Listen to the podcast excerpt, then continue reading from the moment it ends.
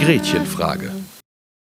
Einen wunderschönen guten Abend und willkommen zur zweiten Folge von Gretchenfrage.net. Ich glaube es ja nicht, wir haben es geschafft.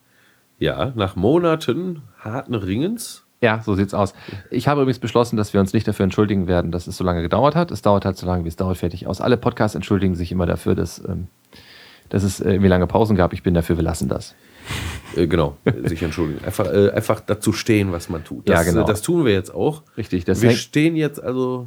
ja, also was ich sagen wollte ist, ähm, ähm, nur mal kurz zur, wie, wie unser Podcast so entsteht. Ähm, wir müssen relativ viel Recherche betreiben, so auch wie für die Folge heute. Ich denke, das sieht man so ein bisschen nach auch in den Shownotes und das äh, braucht dann einfach Zeit. Okay. Gut. Also, was machen wir? Ja, so wie sonst auch. Wir starten mit den Kirchen-News, also mit den neuesten Neuigkeiten aus der Welt von äh, Kirche, Glaube und Religionsgemeinschaft. Tön, alles. Ten, genau, was uns so über den Weg lief. Und wenn mein Pad jetzt tut, was es soll, dann habe ich auch was. Jo, das tut es wohl. Und zwar legen wir los. Es gab eine neue Enzyklika, nämlich Evangelii Gaudium vom Papst Franziskus. Und das war schon im November des letzten Jahres. Ja, das heißt, die Freude der Frohbotschaft. Ja, genau. Daran finden wir, wir was? Ich habe es nicht komplett gelesen, muss ich sagen. Du hast reingelesen, hast du Ich gesagt. habe äh, ein bisschen reingelesen, aber es auch nicht komplett gelesen. Erzähl mal ein bisschen was. Ja, also es scheint schon sowas wie das Regierungs- na, oder wie, hm, wie soll man das sagen? Der Papst ruft in erster Linie die Bischöfe und seine Priester auf, äh, sich wieder neu erstmal sich selber zu evangelisieren. Also ne? Der Titel ist schlau gewählt, ganz ist auch programmatisch, taucht immer wieder auf. Also die Freude am Glauben soll im Vordergrund stehen und es soll nicht äh, irgendwie Machtausübung im Vordergrund stehen. Ja. Spiegel.de spricht davon, dass ähm, äh, der Papst sich hier ganz, ganz stark gegen eine ähm, Herrschaft des Marktes ausspricht. Also, dass er irgendwie, ähm, also es ist Kapitalismuskritik da Das wohl ist ein übt. großes Kapitel darin. Ja, Ja. Ne? also, Also, das ist. Äh, Er sagt, das so. Geld sollte eine dienende Funktion haben, aber gegenwärtig in unseren Gesellschaften, in der globalisierten Welt, hat das Geld eine herrschende Funktion. Und das kritisiert er in überdeutlichen Worten und bringt auch Beispiele. Also es gibt ja dieses Drip-Over oder äh, Flow-Over oder wie auch immer das heißt, Wirtschaftswissenschaftler werden das wissen, Modell. Äh, diese Leute sagen also einfach nur dafür sorgen, dass es den Reichen richtig gut geht. Ne? Dann tropft auch was für die Armen äh, dabei Ja. ab. So, das wäre so eigentlich ein, ein klassisches äh, neoliberales Grundargument. Und an der Stelle hat äh, der Papst sich äh, mal die Mühe gemacht, äh, Leute loszuschicken oder auch selber Literatur äh, zu recherchieren und einfach nach, mal nach äh, stichhaltigen Belegen für diese These, nicht? dass wenn es den Reichen nur gut genug geht, dass dann auch was für die Armen abfällt, ähm, zu finden. Und äh, äh, laut seiner Meinung, die da auch abgedruckt ist in Evangelii Gaudium, äh, ist das also einfach Quatsch. Das stimmt nicht. Ne? Das ist also reine Propaganda. Sondern wir sollten vielleicht besser, das ist dann sein Vorschlag, grundsätzlich immer auf die Ärmsten schauen und sollten all unser wirtschaftliches Handeln eben immer daran messen, ne? zu fragen, äh, nützt es auch noch den Ärmeren, was wir da tun. Ja. Das äh, Kernargument, das muss ich noch einmal sagen, Ja, kann man nicht, muss man wiederholen, bin ich, finde ich gut. ähm, wenn man guckt, ähm, wie sozusagen die Märkte die Welt vor sich hertreiben, wo es eigentlich nur um Kap Kapitalanhäufung geht. Also kann ich das total nachvollziehen, was der Papst sagt, dass, äh, dass das Geld momentan in einer herrschenden Position ist, obwohl es ja eigentlich nur ein Medium zur Kommunikation und für Ja. den Handel sein sollte. Nicht? Richtig. Also das Geld ähm, etwas ist, das nur dazu dient, Dinge zu erreichen. Ja, ähm, das ist, denke ich, etwas, was was äh, nicht mehr der Lebenswirklichkeit vieler Menschen entspricht. Ja, also das ähm, äh, dass das Geld ein, ein Mittel für etwas ist, sondern äh, dass das äh, vielmehr die Anhäufung von, von Kapital tatsächlich das Ziel von, von vielem geworden ist. Ja? Also von, von, von Banken, Kapitalgesellschaften, Privatpersonen, von allem irgendwie. Ich habe neulich mal wieder zeitgenössischen äh, Hip-Hop gehört, also quer durch die Bank, aber äh, gerade, also es ist wirklich erstaunlich. Mhm. Also von wie viel, äh, also im Grunde,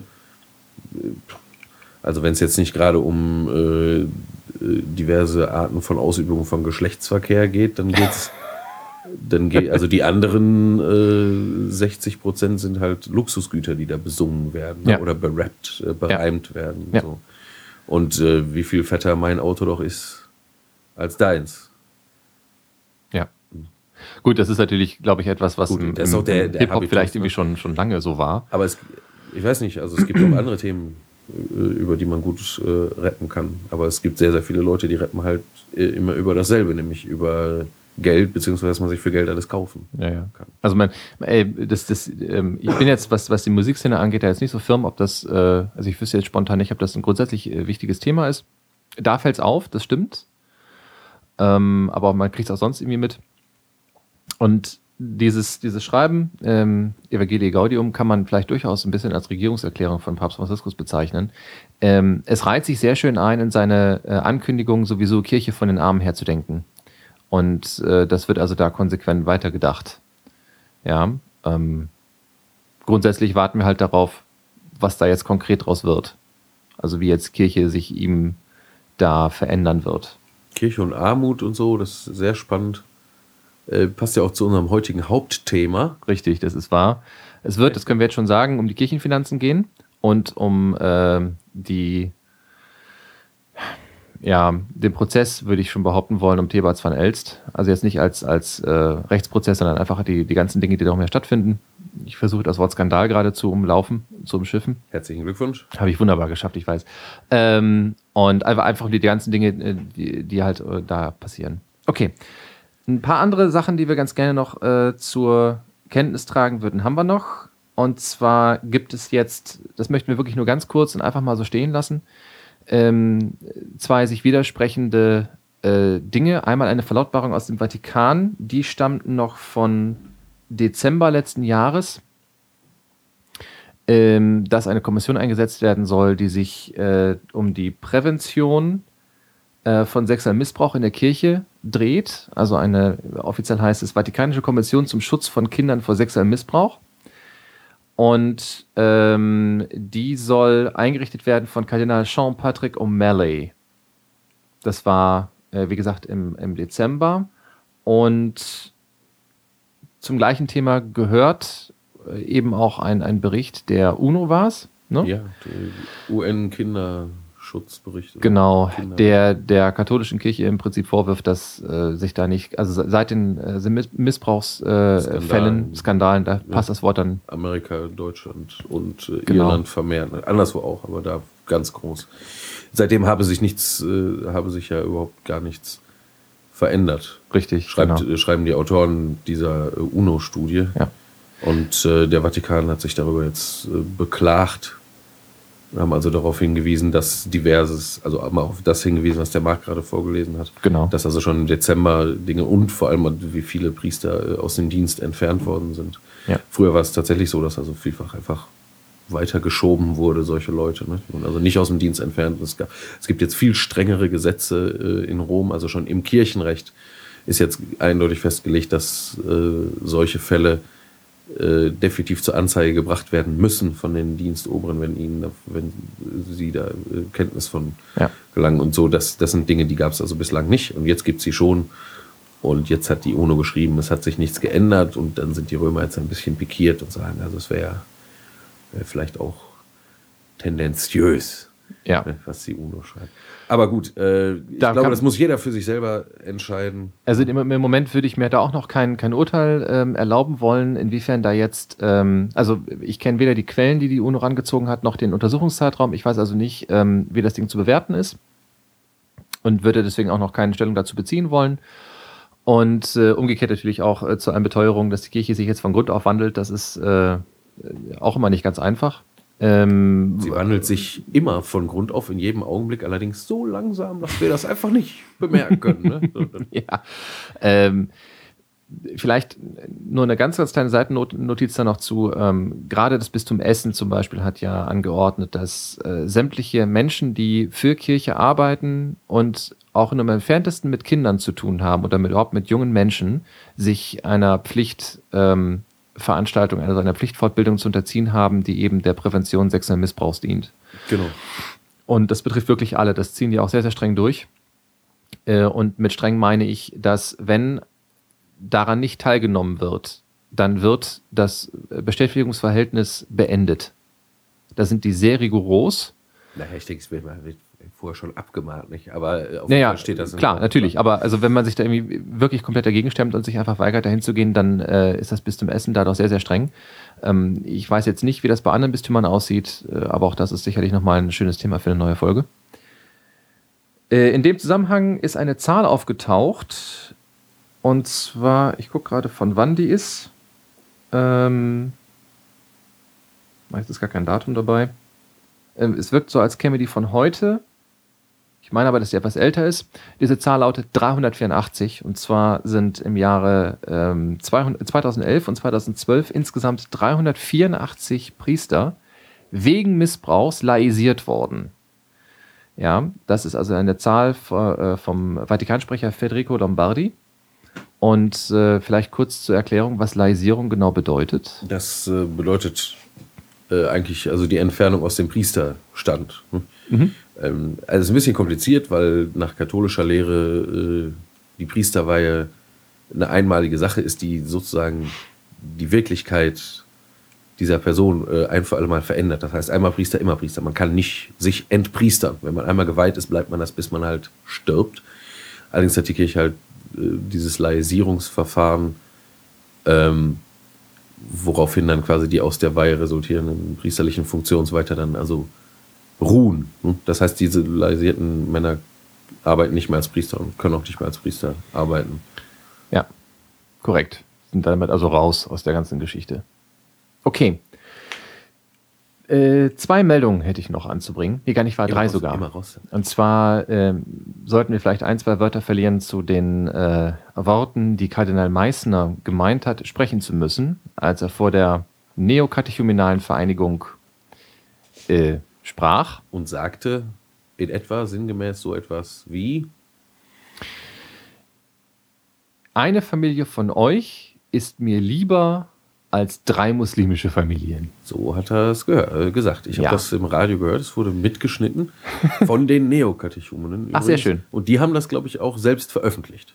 Ja, glaube ich sofort. Ja, also jetzt muss man kurz dazu sagen, das ist eine, ähm, eine sehr konservative Bewegung innerhalb der katholischen Kirche also sehr äh, erweckte äh, Katholiken, die sich durch also Konservativismus und Rom äh, Treue und Bischofstreue und überhaupt Amtstreue ähm, auszeichnen. Und äh, das ist jetzt also eine Laienbewegung. Ne? Da gibt es zwar auch ein paar Priester da drin, aber ja, im, im ja, Wesentlichen ja. sind das Laien und äh, es sind vor allem Familienkreise. Und diese Familien, die da so im neokatechumenalen Umfeld äh, groß werden, sind wirklich große Familien. Also die äh, mhm. zeichnen sich einfach durch großen Kinderreichtum auf. Die sehen also vielleicht in unseren Augen ein bisschen so aus wie sehr kinderreiche muslimische Familien. Das ist vielleicht, woran der Kardinal dachte, als er das sagte. Was ich mir nicht vorstellen kann, ist, dass er damit wirklich sagen wollte, äh, Muslime sind äh, weniger wertvoll als äh, Christen und äh, eure Kinder sind äh, für mich wichtiger als die muslimischen ja. Kinder. Wobei auch das äh, müsste man ihm ja nicht mal völlig verübeln. Schließlich ist er Bischof für die äh, Christen. Oh, ja, also, boah. Nein, aber, aber also du meinst, du meinst, man könnte verstehen, wenn er so etwas sagt, aber gutheißen kann ich das nicht.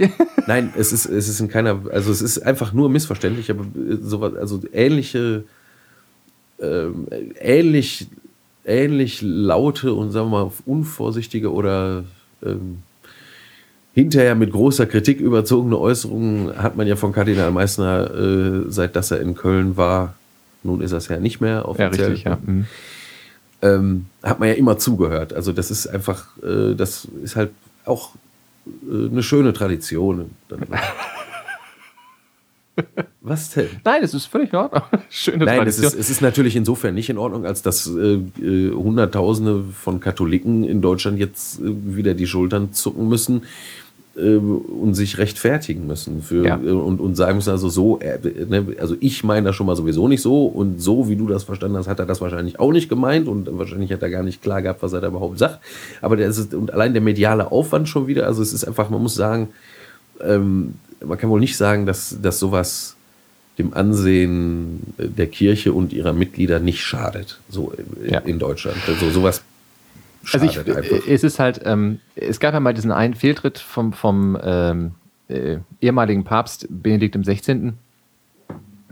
Äh, der, der, offizielle Titel ist Papst Emeriti, ne? Papst Emeritus, aber auch äh, kein Emeritus, Fehltritt. Ja. Du meinst diese, äh, das, ja, das Zitat des äh, byzantinischen Kaisers Manuels, des ja. weiß ich nicht wie vielten, der in einer seiner Reden sagte, so was hätten die Muslime denn überhaupt Gutes gebracht? Äh, Fehltritt meinte ich jetzt ähm, im Sinne von Fettnäpfchen. Ne? Also das, das äh, Problem, was ja damals entstanden ist, ist, dass äh, der Papst nicht wusste oder wahrscheinlich einfach nicht abgesehen hat, dass sein Zitat nicht so verstanden würde, wie er es gemeint hat. Also wer, wer, den kompletten, wer den kompletten Satz einfach zu Ende hört, weiß, wie er es meint. Danach kommt nämlich der Halbsatz, so spricht man nicht mehr, wie damals der byzantinische ähm, was war das jetzt, Kaiser, König? Ja, Kaiser. Kaiser, äh, das mich gesagt hat. Das, das war halt, das war halt daneben Damals so. ist ne? gar nicht klar geworden, dass das überhaupt äh, ein Zitat ist, ne? so. sondern die Leute haben das für des Papstes eigene Worte. Gehabt. Genau, bei Meißner muss man jetzt äh, dazu sagen, der ist nun mal schon einen Tacken länger äh, Kardinal und weiß daher um die Wirkung, die Worte entwickeln können, wenn sie von Leuten aufgezeichnet und ähm, weitergegeben werden, also wenn es in die Medien geht.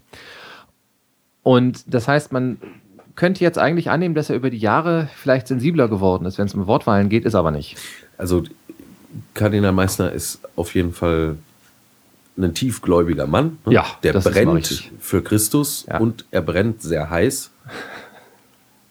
ähm, ja. Naja, und ich meine, wenn man einfach äh, voll ist von irgendwas, ne, dann, dann, wird man vielleicht halt auch unvorsichtig oder es, es, bricht mal was aus einem. Ich weiß auch nicht, ich möchte das gar nicht weiter kommentieren. Ich nee, möchte nee. nur sagen, ja. ähm, für all diejenigen, die jetzt denken, wenn der Kardinal das sagt, dann müssten das alle katholischen Christen auch äh, so sagen und fänden das auch gut oder so. Mhm. Also dem ist nicht so. Das hat man ja schon auch im Medienecho dann gesehen. Also es wurden ja, ja diverse äh, Katholiken und Katholikinnen äh, interviewt und es wurde sich also in alle möglichen Richtungen äh, geäußert. Was am Ende überblieb, ist halt, dass alle irgendwie das Gefühl haben, es ist, äh, es ist unangenehm, weil ich muss mich jetzt rechtfertigen für etwas, Correct. was überhaupt weder meine Denke ist, noch mein Wünschen ist, noch sonst irgendwas. Also unter den meisten Katholiken, zumindest die mir bekannt ist, äh, sind, äh, herrscht ein großes Interesse an einem friedlichen Miteinander. Mhm. Noch nicht mal an einem Nebeneinander, sondern wirklich ein Miteinander. Ja. Äh, funktioniert ja auch. Ne? Auf Martinszügen zum Beispiel. Absolut. Richtig. Ja. Okay. Ähm, zweitletzte Meldung, ähm, wo wir auch ein Wort auf jeden Fall zu sagen müssen, ist die Petition, die in Baden-Württemberg gestartet worden ist gegen ähm, den Bildungsplan 2015. Hast du es mitbekommen? Ähm, wegen der homosexuellen Lebens, Lebensformen, die da, die da ähm, äh, gelehrt werden sollen. Also der Gedanke dieser, des Bildungsplans ist, dass neben der traditionellen Form von Vater, Mutter, Kind ähm, Im Schulbuch jetzt auch jede andere Lebensform. Genau, also wir reden, hier, wir reden hier von Homosexuellen, von Transsexuellen, von. Habe ich was vergessen? L LGBT, Lesben, Gay, Bisexuellen, stimmt, und Transsexuellen, so, die haben wir. Also die vier. Dass halt äh, jede andere Form von Lebenswirklichkeit und von Familie eben auch ähm, im Unterricht äh, auftauchen soll. Und dagegen hat sich jetzt also tatsächlich eine Petition gewandt, äh, die sich da nennt, äh, gegen eine, oh Gott, wie hieß das, gegen einen Dogmatismus, gegen eine Tyrannei unter dem Regenbogen. Ähm, oder Doktrin, irgendwie, ich, den genauen Titel weiß ich jetzt tatsächlich gar nicht mehr. Gleich mal nachgucken. Die Idee ist einfach, dass die Kritiker vermehrt oder vielfach sagen, also der, äh, das ist ja eine Ideologie, nicht? Diese das war das Wort. Ideologie war das Wort, was ich gesagt habe, genau. Ähm, und jetzt ist also quasi diese diese äh, alles ist gut, alles ist erlaubt, Ideologie äh, wird jetzt äh, verstaatlicht und, äh, und das äh, Allernatürlichste und äh, Allernormalste, nämlich die Ehe zwischen Mann und Frau und ein bis vielleicht drei Kinder oder auch mehr, ähm, äh, gerät ja völlig ins Hintertreffen und, und unsere Kinder werden verwirrt, nicht? Die fragen sich dann die ganze Zeit, was sie denn jetzt sind statt ganz normal äh, ihren Lebensweg fortzusetzen. Also der, ja. ja. im Einzelnen weiß ich da auch weiter nicht. Ja, das Problem an dieser, an dieser Petition, für die übrigens, ich habe sie gerade mal aufgerufen, äh, derzeit 192.435 Unterstützer gezeichnet haben. Mhm. Ähm, das Problem ist, dass diese Petition eben nicht nur sagt, wir sind dagegen, dass äh, dieser, dieser Bildungsplan so Realität wird, weil wir ähm, Angst haben, dass Familie da zu kurz kommt, sondern sie begründen ähm, ihren Aufruf damit, dass sie sagen, ja, Homosexuelle äh, haben ja ein schlechteres Leben. Ja? Das sagen sie. Wo sagen sie das? Ja, die sagen zum Beispiel, dass Homosexuelle sich häufiger umbringen. Okay. Ja, also solche Sachen kommen da, ähm, dass die grundsätzlich nur Nachteile haben im, im, im, im Leben und solche, also diese, diese typischen Argumente, die man ganz gerne hört. Und äh, weswegen wir jetzt überhaupt was dazu sagen, also uns verpflichtet fühlen, da was zu sagen, ist, dass natürlich die Landeskirchen, ähm, also die evangelische wie auch die katholische Kirche in Baden-Württemberg, sich ebenfalls gegen diesen Bildungsplan ausgesprochen haben. So.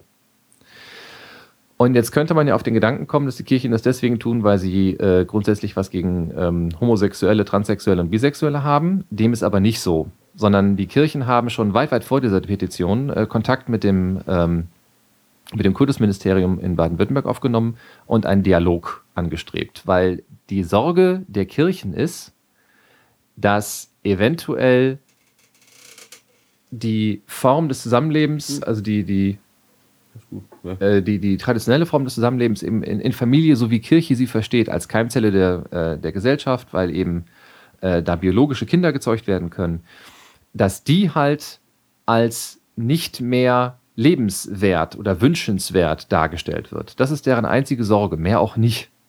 Ja, so. Und äh, das kam denen irgendwie zu kurz. Und äh, die hatten halt da irgendwie ähm, äh, Dialog. Also der, der Auftrag der Kirche war eigentlich, dass in einer Dialogform völlig unaufgeregt einfach mal gesagt werden soll, was genau. Familie äh, und Ehe denn in unserer Gesellschaft jetzt bedeuten. Richtig, ne? genau. Also, also es, es, sollte um genau diese Frage gehen. Oder bedeuten sollen in, genau. in, Zukunft. Und warum haben die Kirchen da ein Interesse daran? Was mischen die sich da überhaupt ein? Ja, ganz klar, es gibt eben konfessionsgebundene äh, Schulen in Baden-Württemberg. Und ähm, wenn dieser Bildungsplan Realität wird, muss, halt, muss eben auch neben äh, konfessionsgebundenen Schulen dieses Fach unterrichtet werden. Und da wollen die Kirchen natürlich ein Mitspracherecht haben und wissen, wie das jetzt genau umgesetzt werden soll. Ja, so, das ist also deren, deren Zielrichtung. Ähm, inwiefern das äh, gleich sowieso, also ich wehre mich so ein bisschen dagegen, dass den Kirchen unterstellt wird, dass sie versuchen, ähm, aktiv jetzt auch in Schule nicht heterosexuelle Lebensformen zu unterdrücken. Das würde ich denen per se nicht unterstellen wollen. Also nicht allen.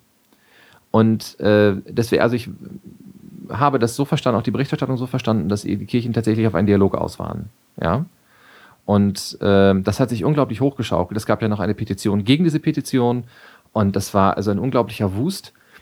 Ähm, wobei natürlich das, was in der Petition steht, völlig, äh, also so wie es da ist, schon zu verurteilen ist, weil eben daraus eine, eine äh, sehr, sehr seltsame Sorge eben erwächst und diese, diese Zusammenhänge zwischen Homosexuelle bringen sich äh, schneller um und so. Also, das ist schon ziemlich weit weg von Realität. Beziehungsweise, bisschen, wenn es so ist, dann liegt es vielleicht einfach mal daran, dass die dass einfach. Die Gesellschaft so gemeint zu schwul. so ja. sieht es nämlich aus.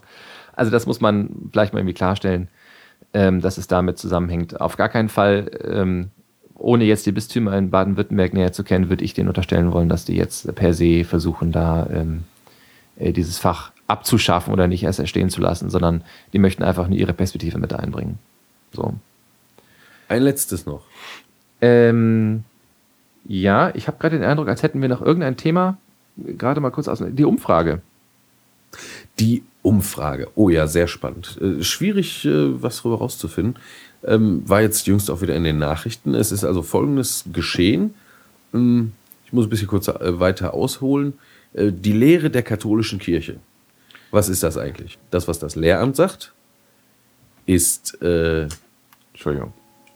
was die Theologie, die wissenschaftliche Theologie herausfindet und entwickelt und ist das, was überall geglaubt wird, also die Meinung des Volkes.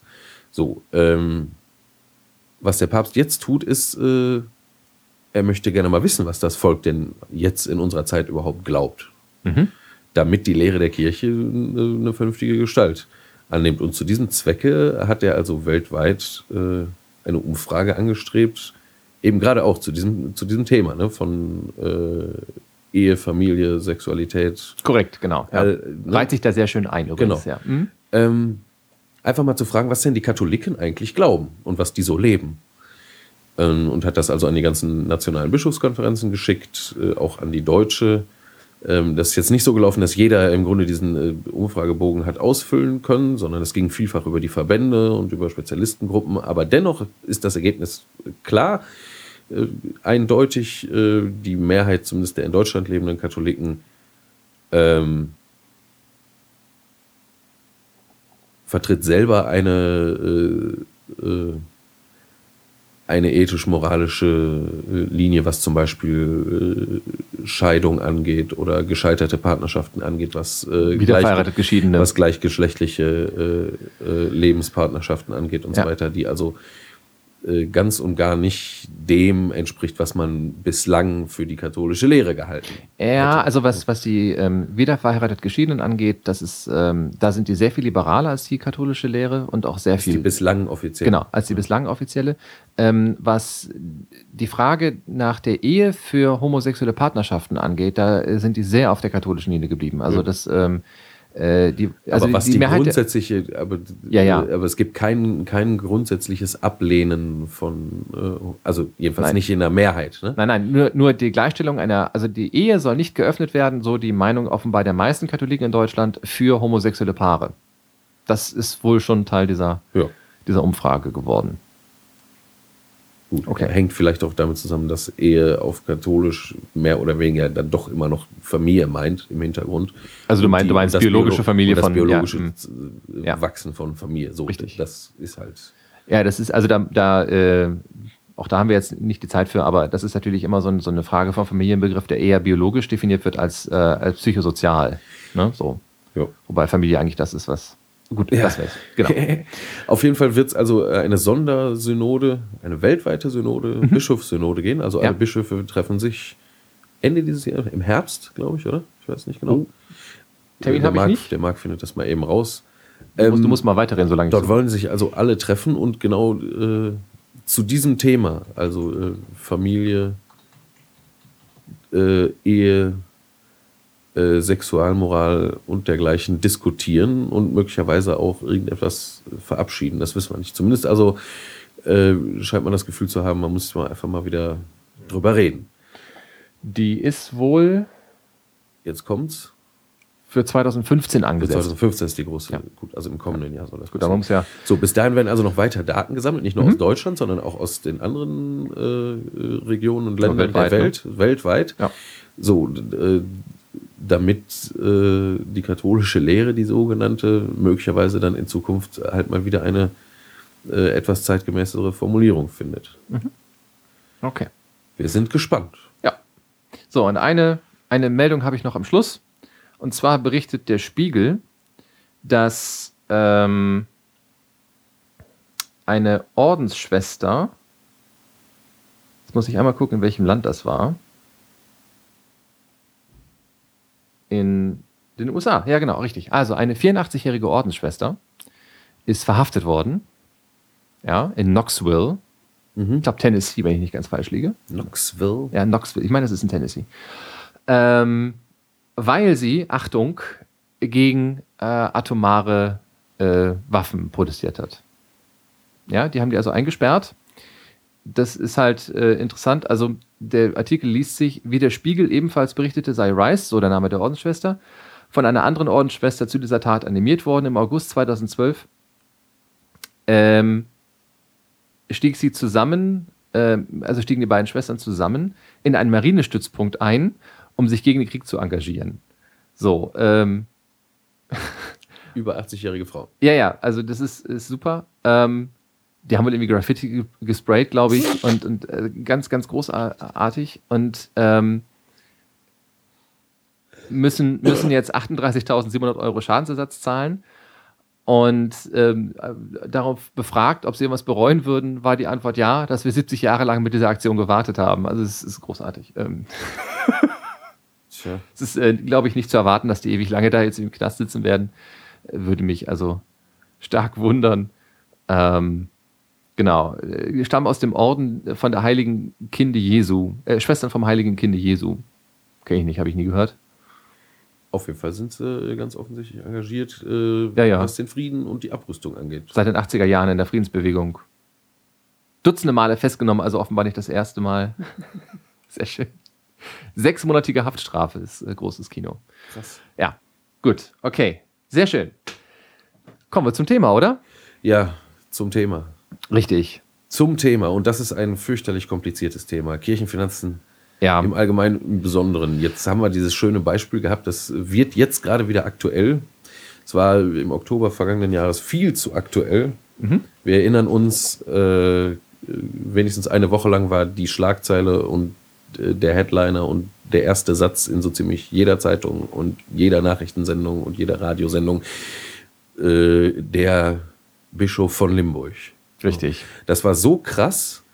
Ne, es war genau die Zeit, in der auch das schreckliche Unglück vor Lampedusa passiert ist, wo äh, über 300 Menschen ertrunken sind vor unserer Haustür im Mittelmeer. Ja. Also vor der europäischen Haustür im Mittelmeer. Ähm, dieselbe Zeit gewesen. Und ich weiß schon gar nicht mehr, wie viele Menschen da insgesamt äh, gestorben sind. Aber aufgrund der medialen Berichterstattung weiß ich sehr genau, dass der Bischof von Limburg 31 Millionen in seinen sogenannten Prunkbau investiert hat. Ähm, was will ich damit sagen? Äh, also zum einen, es ist fürchterlich, äh, äh, als Bischof äh, sich einen Prunkbau bauen zu müssen. Das finde ich, äh, find ich persönlich gar nicht gut, zieht mich nicht an, stehe ich gar nicht hinter, aber es ist noch fürchterlicher, ähm, dass unsere Gesellschaft äh, sich an sowas dermaßen aufspielen kann und die wirklich wichtigen Dinge, nämlich Menschenleben und nicht 31 Millionen Euro Geld, sondern 300 oder ich weiß nicht wie viel echte Menschenleben, äh, also sowas von untergehen neben dieser Nachricht. Also das kam, als Lampedusa passierte, dann war das mal kurz anderthalb Tage wieder on top in äh, den Nachrichten und zwei, drei Tage später ging es dann munter weiter mit dem Bischof von Limburg. Also was war das denn jetzt da? Ja. Ähm, Thebats van Elst, so sein Name, hat äh, sich also einen ein Bau dahingestellt, der über mehrere Jahre immer teurer geworden ist. Und die große Kritik, die an ihm äh, laut wurde, war die, dass er selber immer mehr gewollt hat. Also er hat immer mehr äh, zu diesem Bau hinzugefügt, hat immer mehr irgendwie da reinbauen lassen, hat sich äh, auch sehr, sehr teure Dinge da reinbauen lassen. Und äh, der Vorwurf war, dass dieses Gebäude allein für ihn ähm, äh, sei und eben nicht für die Gemeinde oder für irgendwen anders. Und selbst wenn es für die Gemeinde gewesen wäre, wären 31 Millionen dann doch schon ein bisschen viel gewesen. Dass er also im Prinzip Geld veruntreut hat. Er hat also äh, an dem Finanzgremium seines Bistums vorbei Gelder investiert und zwar sinnlos und verschwenderisch eben in diesem Bau. Das, warum das so eine große, das ist sicherlich ähm, zunächst einmal eine, eine Frage von, von Charakter, die sich da auftut. Also was für ein Charakter ist dieser Mann? Ne? Und, und äh, erstmal stimmen die Vorwürfe überhaupt. Es ist also ein Untersuchungsausschuss eingerichtet worden, der äh, nach mehreren Medienberichten jetzt inzwischen entweder ein Ergebnis hat oder aber es bald präsentieren wird. Das werden wir also in den nächsten Tagen und Wochen Der sehen. Spiegel berichtete heute, also Ja. am 9. Februar, Genau, 9. Februar 2014. darüber ist äh, die kirchliche Untersuchungskommission, das ist ein fünfköpfiges Gremium, was diese, äh, diese ganze Geschichte aufklären sollte. Wir erinnern uns, der Bischof von Limburg ist nach Rom gegangen, nachdem das äh, die Medienschelte, das, na gut, ich meine, ähm, das war, war schon heftig, äh, ist nach Rom gegangen und äh, Rom hat entschieden, äh, das Bistum soll erstmal klären, was überhaupt passiert ist. Also dieses Gremium klärt das jetzt, legt das der Deutschen Bischofskonferenz in Rom vor und dann wird jetzt weiter über das Schicksal des Bischofs äh, nachgedacht. Aber erstmal muss also diese, diese Kommission fertig werden. Und die sind jetzt wohl soweit und haben möglicherweise Dinge gefunden, ähm, die vielleicht sogar strafrechtlich relevant sein werden. Ja. Müssen, müssen wir einfach noch ein bisschen abwarten, können wir heute gar nichts zu sagen. Ist auch gar nicht das Thema. Wir wollen nur ein bisschen den Fall äh, noch mal ein bisschen besprechen, damit wir gleich dann überhaupt mal äh, zu dem interessanten Thema, nämlich der Kirchenfinanzen im Allgemeinen kommen. Richtig, denn die Frage bei Thebats van Els ist ja, wo hat die Kohle her? Ähm, und da geht es im Prinzip schon los, wie das überhaupt in so ein Bistum aufgeteilt ist. Man muss dazu wissen, dass es ähm, im Kirchenrecht äh, festgelegt ist, dass jegliche Form von, von Finanzhaushalt eines Bistums immer von einem Gremium aus Laien, also Nichtpriestern, überwacht werden muss. Das ist so gewollt. Ja, das gilt für Pfarreien, also für die kleineren Ebenen, für Diözesen und für Bistümer. Bistümer sind Diözesen. Ne? Ja, ja, aber da gibt es, äh, wie, wie die Unterscheidung ist. Äh, Gar nicht, das ist einfach nur ein Name. Also der Diözese steht da immer drin, das ist ja der lateinische Begriff, genau. Begriff. Und Bistum ist ein deutsches Wort dafür. Und in Deutsch, im deutschen oder im deutschen Bereich sind halt beide Begriffe nebeneinander. Hm. Bedeuten aber exakt dasselbe, nämlich okay. äh, Kirche, Ortskirche im Wesentlichen. Ja, ähm, also nur falls mal irgendwie, also dieser Begriff in den, in den Medien auftaucht, Diözese und, und äh, Bistum ist immer dasselbe. Synonym zu gebrauchen. Das war ein lustiges Geräusch. Ja. Okay. They call it Postman. Aber äh, egal. Ah, okay, so. Ähm.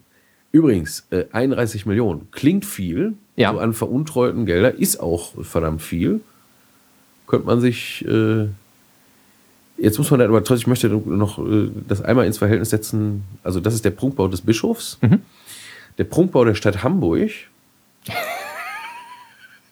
ja, okay. Also die Elbphilharmonie, da, da, haben wir, da ging es jetzt nicht um zwei, sondern um dreistellige Millionenbeträge. Nicht? Man muss das ja auch alles mal ein bisschen im Verhältnis. Und, und im Gegensatz zum, zum Berliner Flughafen ist der Punktbau zumindest fertig geworden. Ja. Ähm, das ist natürlich, das ist natürlich richtig. Nein, nein, nur, dass, dass ja, ja. Also ähm, aber nat natürlich liegt der Grund, warum ein, äh, ein solcher Prunkbau äh, in einem Bistum für einen Bischof aufregt. Äh, schlimmer ist. Ja, die der, Kirche der sagt, wir haben die Moral. Ne? Genau. Ja. Erstens, die Kirche stellt sich hin und sagt, wir haben die Moral. Zweitens, jetzt, das ist, da gab es diesen wunderschönen äh, Satire-Comic, wo man also den Papst sieht, wie er versucht, mit Kirche von den Armen her zu denken, also ein neues Feld aussät, mit neuer Saat, dem Gedanken eben Kirche von den Armen her zu denken.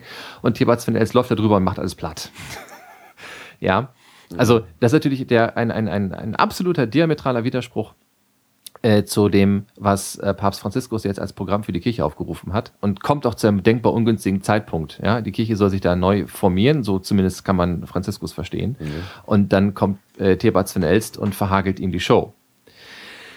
Ähm, um zur Frage zurückzukommen, wo die Kohle herkommt, äh, ist es natürlich, äh, da, da muss man einmal verstehen, dass ein solches Bistum äh, nicht nur einen Haushalt hat, sondern mehrere. Und äh, zum ersten Mal im Zuge dieses, ähm, ich glaube, das Wort Skandal kann ich einfach nicht umschiffen. Nee. Ähm, Im Zuge dieses Skandals äh, kam halt eben das Wort des sogenannten bischöflichen Stuhls auf. Also die Frage, was der Bischof selber höchstpersönlich an Eigentum besitzt oder an Gütern besitzt. Ja. Äh, jedes Bistum hat diesen bischöflichen Stuhl. Nicht jeder bischöfliche Stuhl hat ein Vermögen, muss man dazu sagen. Ja?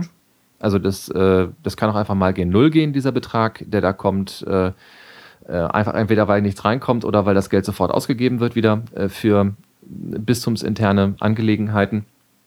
Aber man muss dazu sagen, dass dieser bischöfliche Stuhl, also der, äh, der Finanzposten bischöflicher Stuhl, in den Verzeihung, in den Jahresfinanzen nicht aufgelistet wird. Der ist halt nicht da. Ja? Ähm, wie jedes andere größere Gremium auch oder wie jede andere große Institution oder große Firma muss auch ein Bistum seinen Haushalt veröffentlichen. Also nicht nur durch ein Privatgremium irgendwie kontrollieren lassen, sondern eben auch nach außen. Das Bistum ja. Das Bistum ja. Der sogenannte bischöfliche Stuhl? Nicht. So, das ist ja der springende Punkt. Und äh, Theobald von Els, und deswegen ähm, sagt er auch bis heute, also das ist eine, eine, eine Argumentationsform, die er tatsächlich benutzt bis heute, dass alles legal abgelaufen sei. Er hätte dieses Ding, also diesen Bau, ja aus seiner eigenen Tasche bezahlt. So. Ja.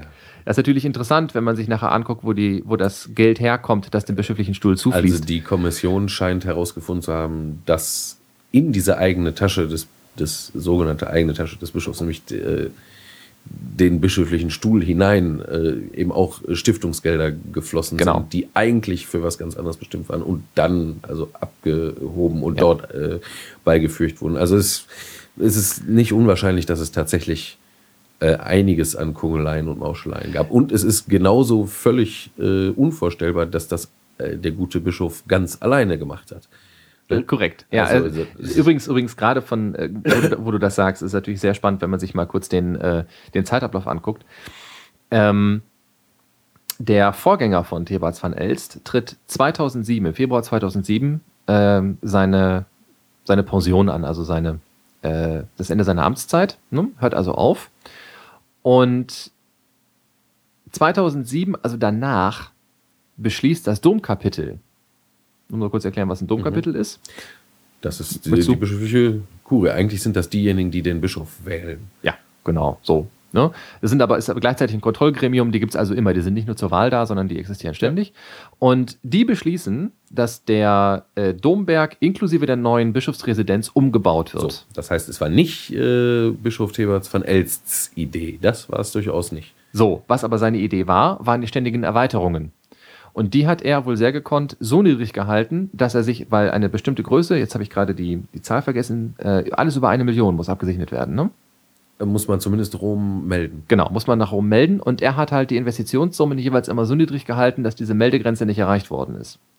Und so konnte er Also, also. Aufträge ge gestückelt. ne? genau, richtig. Auf, genau, so. Ähm, und auf die Art und Weise konnte er halt diesen, diesen Bau äh, um diese 31 Millionen Summe nicht, nicht am Stück, sondern eben peu à peu erweitern. Nochmal, das Argument, er hätte es selbst bezahlt, ist aus seiner Perspektive vielleicht verstehbar. Aber selbst wenn, also selbst wenn ein Bischof 31 Millionen Euro mal eben auf der hohen Kante hätte, wäre das hinterfragbar, weil Kirche nicht dazu da ist, dezidiert nicht dazu da ist, Güter im Sinne von Geldleistungen oder sonst irgendwie anzuhäufen. Das ist nicht ihr Auftrag. Und insofern wäre selbst das kritisierbar. Natürlich wird es, ähm, wenn er Stiftungsgelder dafür benutzt hat, strafrechtlich relevant, weil er dann nämlich Gelder zweckentfremdet hat und damit veruntreut. Das erfüllt den Tatbestand der Veruntreuung, soweit ich weiß. Beziehungsweise das wird geprüft, ob, ob das äh, so der Fall ist. Ja? Ähm, aber auch da kann man nochmal sagen, ähm, die per Kirchenrecht verpflichtete äh, Gruppe derer, die die Kirchenfinanzen zu, überprüft, äh, zu überprüfen haben, hätte das eigentlich mitkriegen müssen. Und die werfen ihm jetzt vor, dass er das an ihnen vorbei äh, gemacht hat. Und ähm, ja, da stellt sich jetzt ein bisschen die Frage, ob er wirklich dieses Evil Genius ist, äh, ne, das in der Lage ist, also ähm, tonnenweise Geld an einem Aufsichtsrat vorbeizuschmuggeln. Das ist halt hm, Also spannend. Da wäre das wirklich interessant zu sehen, was bei dem Bericht rauskommt. Ne? warten wir es also ab. Ja, genau. So. Jetzt hat natürlich genau diese, ähm, äh, diese Geschichte eben äh, die Frage nach der Berechtigung von Kirchenfinanzen als solche losgetreten. Und ähm, diese Diskussion ist sehr seltsam geführt worden. Und das hat zwei Gründe. Erstens, dass diejenigen, die sich zu Wort melden, sowieso in aller Regel sehr, sehr starke Kirchengegner sind. So, das per se kann man diesen Menschen ja nicht vorwerfen, aber es bedeutet natürlich, dass sie eine ganz bestimmte Perspektive haben. So. Und das auf der anderen Seite aber, äh, und das habe ich nie ganz verstanden, warum das so war, die Bistümer selber kaum darauf reagiert haben. Also eine Reaktion zum Beispiel war, ähm, ich meine, nee, das war nicht Limburg, ähm, Rottenburg, Rottenburg-Stuttgart, ähm, hat darauf, hat, hat tatsächlich auch angefangen, also so wie jedes Bistum auch eben sein, seinen Haushalt zu veröffentlichen, das müssen die ja eh. Aber jetzt mal so, also wirklich niederschwellig zu veröffentlichen, bedeutet also, sie auf, die, irgendwo auf, auf eine Homepage vom Bistum eben zu stellen. Ja.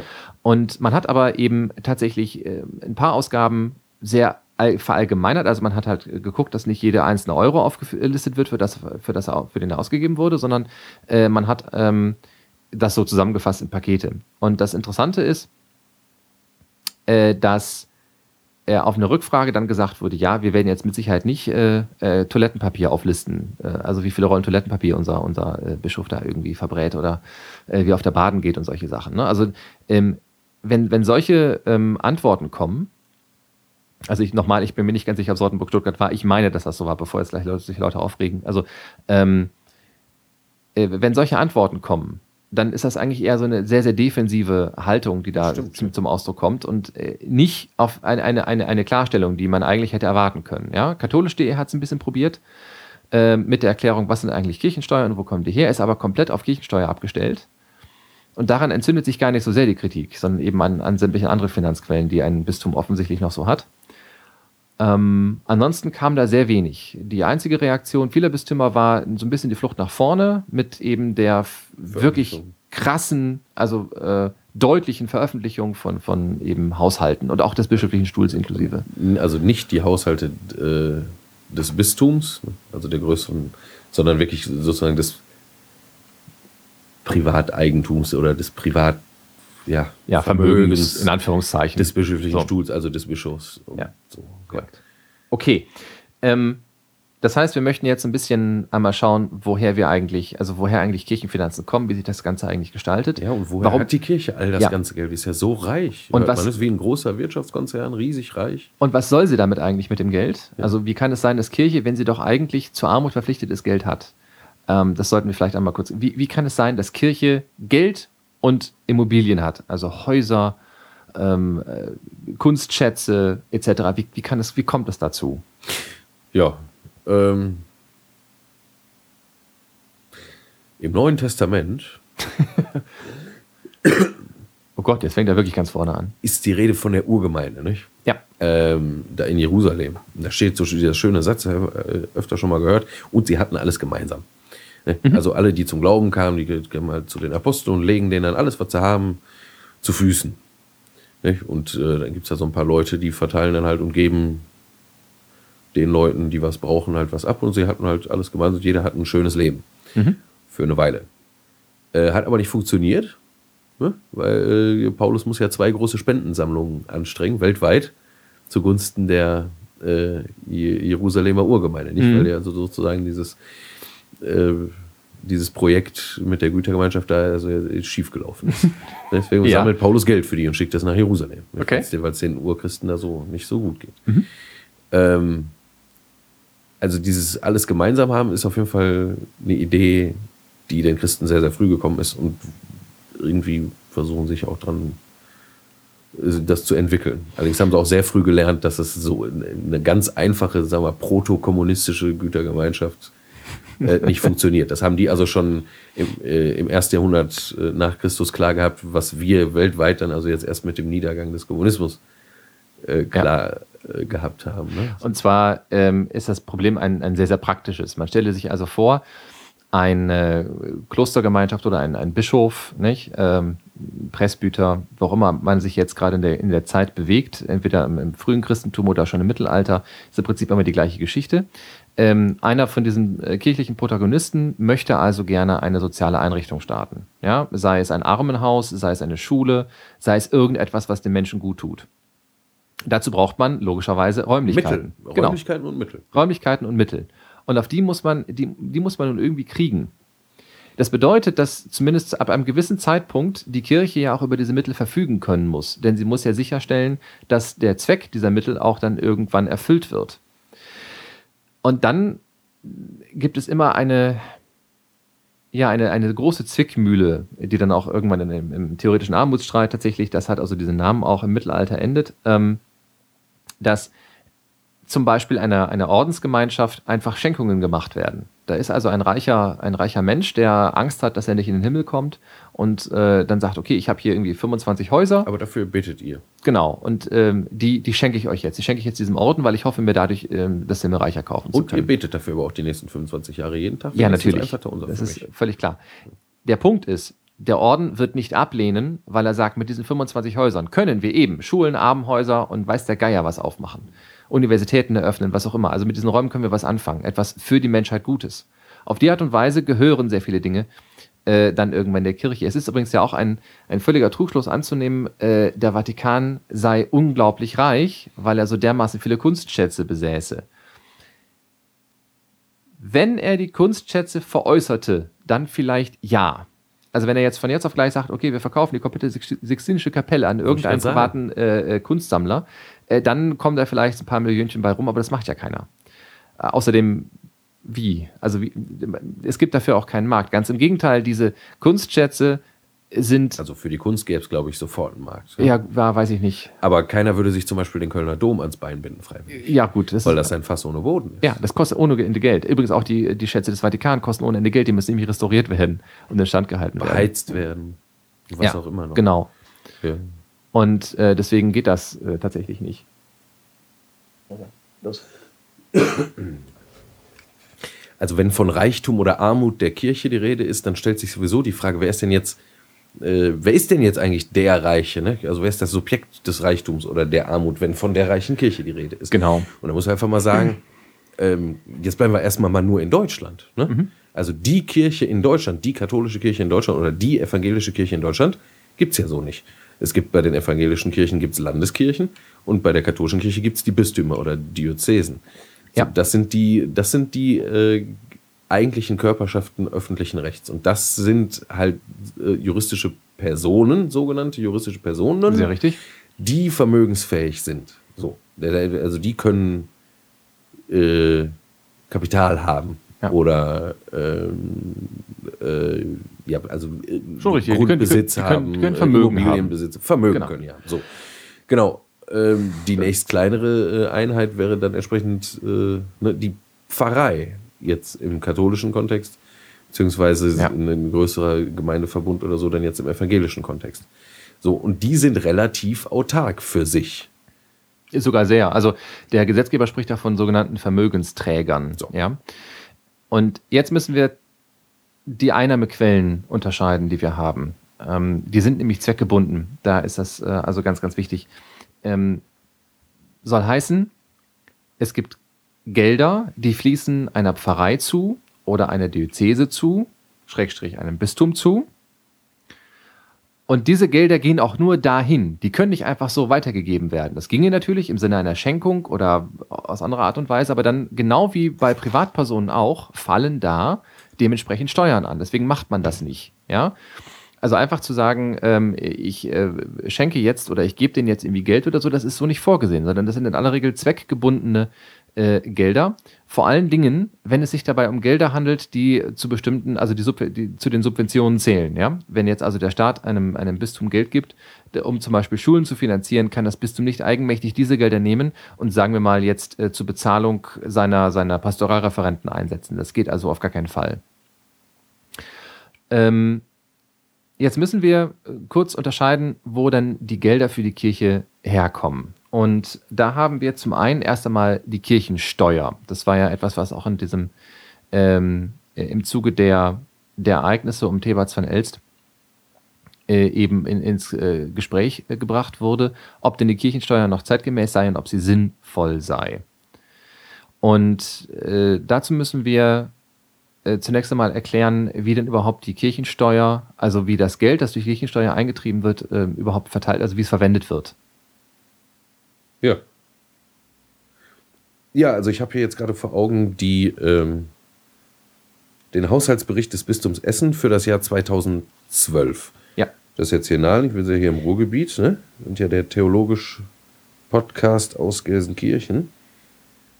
Ähm, deswegen gucken wir uns einfach mal die heimatliche Kirche hier an die äh, hatten Einkünfte von einem Gesamt von etwa 260 Millionen Euro ausgegeben. Also äh, laufende Aufwendungen hatten sie in diesem Jahr von 246 Millionen. So, davon gingen 55 Millionen in die einzelnen Pfarreien also für gemeindliche Seelsorge. Die Versorgung, Kindertageseinrichtungen, also zum Beispiel nur die Kindertagesstätten sind auch schon mal 18,5 Millionen. Äh, die Aus- und Fortbildung für den pastoralen Dienst, also Priester, äh, Diakone, Gemeindereferentinnen, ja. hm. Pastoralreferentinnen und dann äh, ist ein relativ kleiner Posten, ne? Personalkosten nicht so viel. Richtig, 3,9 Millionen. 3,9 Millionen habe ich hier gerade gesehen. So. Genau, macht 1,6 Prozent des Gesamthaushalts aus. Dann Schulen mit 38,1 Millionen Euro. Ist auch nicht gerade wenig. Bischöfliche Verwaltung mit 20,7 Millionen Euro. Das sind auch viel Personalkosten, ne? Ja, richtig. Das ist hauptsächlich dafür, dafür gedacht. Ähm, jo, dann Hebegebühren äh, an Finanzämter 5,7 Millionen. Einsatz für die, für die Jugend macht 3,9 Millionen aus. Und dann haben wir noch den Posten äh, Kategorialseelsorge, also ähm, Gefängnis, Krankenhaus, genau, Schule. Ja, so die Seelsorge äh, macht 5,1 Millionen aus. Da sind noch ein paar andere Posten drauf, aber das sind so die wichtigsten. Haben wir noch was vergessen? Nee. Also der größte stehende Posten, wenn ich das richtig sehe, ist wirklich die gemeindliche Seelsorge mit so um die, um die 23 Prozent oder 22,5. Ja, ja. Geht also direkt wieder zurück äh, vor Ort. Genau, der zweitgrößte wären dann Schulen. Ne? Und dabei reden wir nicht nur vom Religionsunterricht, sondern wir reden von den Schulen, die in dem Bistum gehören. Also das sind im Fall des Bistums Essens nicht so viele. Ich glaube, es sind bloß fünf. Ne? Fünf kirchliche Schulen. Ja, viele, haben wir, viele werden die nicht haben, nein. Aber genau. In anderen Bistümern in Münster, das ist anders. Da gibt es sehr, sehr, also das Bistum oh ja. Münster ist ein massiv großer Schulträger. Äh. Das Bistum Münster ist ja auch massiv groß. Ja, bis zur Nordsee. Ja. Ähm, so, und das Interessante ist doch jetzt, ähm, also einfach zu gucken, äh, Kirchensteuer, äh, wie, wie kommt die denn überhaupt von den Leuten in die Kirche? Wer zahlt die eigentlich? Wo kommt das Und ist das überhaupt eine Steuer? Ja, genau. Also zunächst einmal richtig, das ist, das ist wahr. Also äh, geschichtlich gesehen kommt die Kirchensteuer noch aus der Weimarer Reichsverfassung. Artikel 137 äh, der Weimarer Reichsverfassung wird im Artikel 140 des Grundgesetzes der Bundesrepublik Deutschland einfach weitergeführt, nämlich dass es sogenannte ähm, äh, Körperschaften öffentlichen Rechts gibt, die eben das Recht haben, eigene Finanzaufwendungen zu erheben. Und ähm, das machen jetzt die Kirchen auf folgende Art und Weise. Sie sagen zum Staat, Staat, wir möchten gerne bitte einen, wenn man so möchte, Mitgliedsbeitrag von allen unseren Mitgliedern eben erheben. Und du hast ja die tolle Infrastruktur, ne? du mhm. hast ja sowieso Finanzämter und sowas. Ähm, und aufgrund dieses alten Gesetzes äh, beauftragen wir dich quasi, also dich, o oh Staat, weil du es uns mhm. anbietest, mit dem Einsammeln unserer Mitgliedsbeiträge. So. Und dafür bekommst du von uns Geld. Also der, die, die ja. Kirche kauft diese Leistung ein vom Staat. Genau, also von, von dem Gesamtvolumen der Kirchensteuer behält dann halt, weiß ich nicht, irgendwie ein halbes oder ein Prozent dann der Staat als ja. Bezahlung dafür, dass die ganze Verwaltungsauf, äh, den ganzen Verwaltungsaufwand äh, treibt, äh, ja. Und um das nochmal klar zu machen, der Verwaltungsposten, den zum Beispiel das Bistum Essen ausgibt, der ist relativ groß. Der wäre um ein Vielfaches größer, wenn jedes Bistum selber einzeln Leute abstellen müsste, die die Kirchensteuer eintreiben. Genau. Ja, dass der Staat das für uns erledigt oder für die Bistümer erledigt, das ist äh, eine finanztechnisch sehr weise Entscheidung. Ja, es ist klug und äh, kostengünstig. Ja. Ne? Und es ist klar, man gibt es einfach dem, äh, der sowieso damit Erfahrung hat und der es sowieso macht. Also. Und in, in so, insofern ist das ganze Ding auch sehr, sehr unstrittig, denn es zahlen sowieso nur die Mitglieder. Genau. Im Übrigen ne? ist die sogenannte, das, was Kirchensteuer ist, das zahlen auch jüdische Gemeinden. Da heißt das dann Kultussteuer. Das zahlen auch altkatholische ja. äh, Gemeinden, äh, freie, einige freie Evangelien, die meisten machen das nicht, natürlich die Landeskirchen.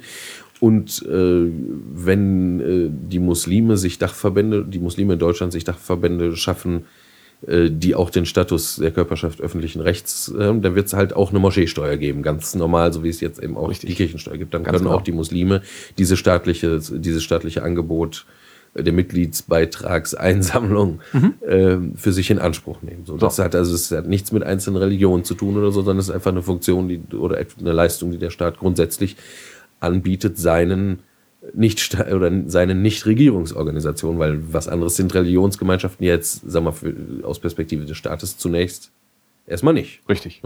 Was wiederum zur Folge hat, dass es da eigentlich äh, wirklich wenig Streit geben kann. Ähm, denn hier zahlen Mitglieder eines Vereins ihrem Verein einen Beitrag. So. Genau. Und der geht in die Arbeit des Vereins, so wie genau. in einem Sportverein auch. Nicht? Da wird dann entsprechend der, der Platz oder die Halle, was man sich gebaut hat, das Material wird, äh, mhm.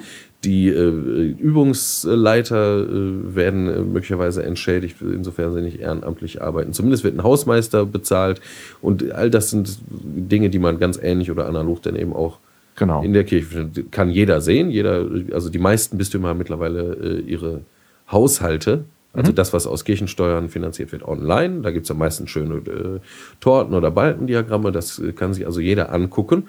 Das ist äh, mittlerweile tatsächlich vollständig transparent. Genau. Und deswegen ähm, nochmal, es ist, es ist tatsächlich äh, verwunderlich, wenn darüber eine Diskussion entbrennt.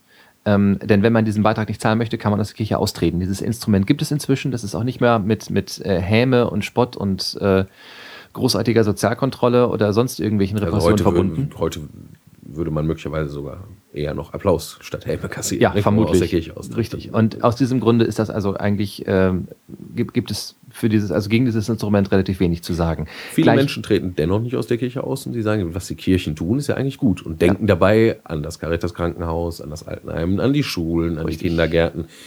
Ähm, so. Genau. Nur zum Vergleich, dass man, dass man einmal die Relation äh, sieht. Äh, denn auch da gibt es in verschiedenen Literaturen sehr unterschiedliche Darstellungen, äh, welchen Aufwand jetzt diese Kirchensteuer eigentlich oder welches Ausmaß dieses, ähm, diese Kirchensteuer jetzt eigentlich hat innerhalb eines Haushaltes. Wenn jetzt, und das muss man einmal klar haben, wie der Weg des Geldes funktioniert, wenn jetzt ähm, das Geld eingetrieben wird äh, vom Staat, dann wird es, ähm, und das machen die Länder, muss man dazu sagen, also nicht die BRD sammelt das Geld ein, sondern jedes Bundesland sammelt die Kirchensteuer ein von den jeweiligen ähm, Einwohnern des Bundeslandes und verteilt das Geld wiederum an die Bistümer. Beziehungsweise an die Landeskirchen, beziehungsweise an die Genau. altkatholischen Bistümer, beziehungsweise an die jüdischen Kultusgemeinden. Richtig. So.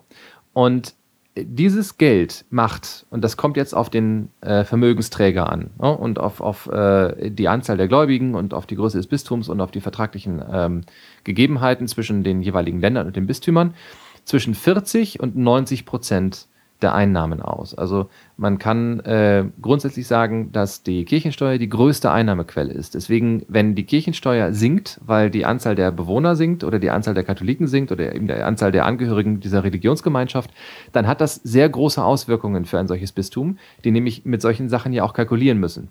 Genau wie jeder andere Genau wie ein ganz normaler Konzern müssen äh, ja auch Bistümer Prognosen für die nächsten äh, Jahre, Dekaden, wie auch immer erstellen und schauen, äh, wie sie mit den Finanzen auskommen. Und wenn dann äh, so große Schwankungen stattfinden, ist äh, zum Beispiel karitative Arbeit äh, nur sehr, sehr schwer zu finanzieren. Also so eine große Klinik am Laufen zu halten, geht halt mit einem immensen Finanzaufwand einher. ne? Genau. Allein die Personalkosten. Richtig. Äh, was, Gebäude, was, Unterhaltskosten, sowas gar nicht erst davon zu reden. Und das sind alles Dinge, also sagen wir mal, euer Krankenhaus nebenan, ne? das St. Josephs Hospital oder das Marienhospital oder das Elisabeth Krankenhaus äh, oder meinetwegen auch das Luther Krankenhaus, ähm, gibt es auch in Bochum. Ne? Echt? Gibt's, ja, ja, sicher, Okay. Martin Luther Krankenhaus. Gibt es ein Zwingli-Krankenhaus? Ähm, bestimmt, aber keines, welches mir jetzt bekannt wäre. Aber Okay. das hängt tatsächlich genau äh, an den Einnahmen, in erster Linie an den Einnahmen durch Kirchensteuern. Ja. Abgesehen davon gibt es natürlich für solche Einrichtungen auch staatliche Zuschüsse. Sicher. Um, äh, da, da kommen wir gleich noch drauf. Ein anderer Punkt, kommen wir später zu. Genau. Ähm, äh, um das zu vergleichen, beim Bistum Essen, ähm, die Erträge aus Kirchensteuer betragen 187,2 Millionen Euro für das Jahr 2012 und das macht 71,9 Prozent des Haushalts aus. Ja, also die Kirchensteuer ist der mit Abstand größte Batzen, ähm, aus dem sich die Bistumsausgaben Ausgaben eben finanzieren, zumindest hier im Ruhrbistum.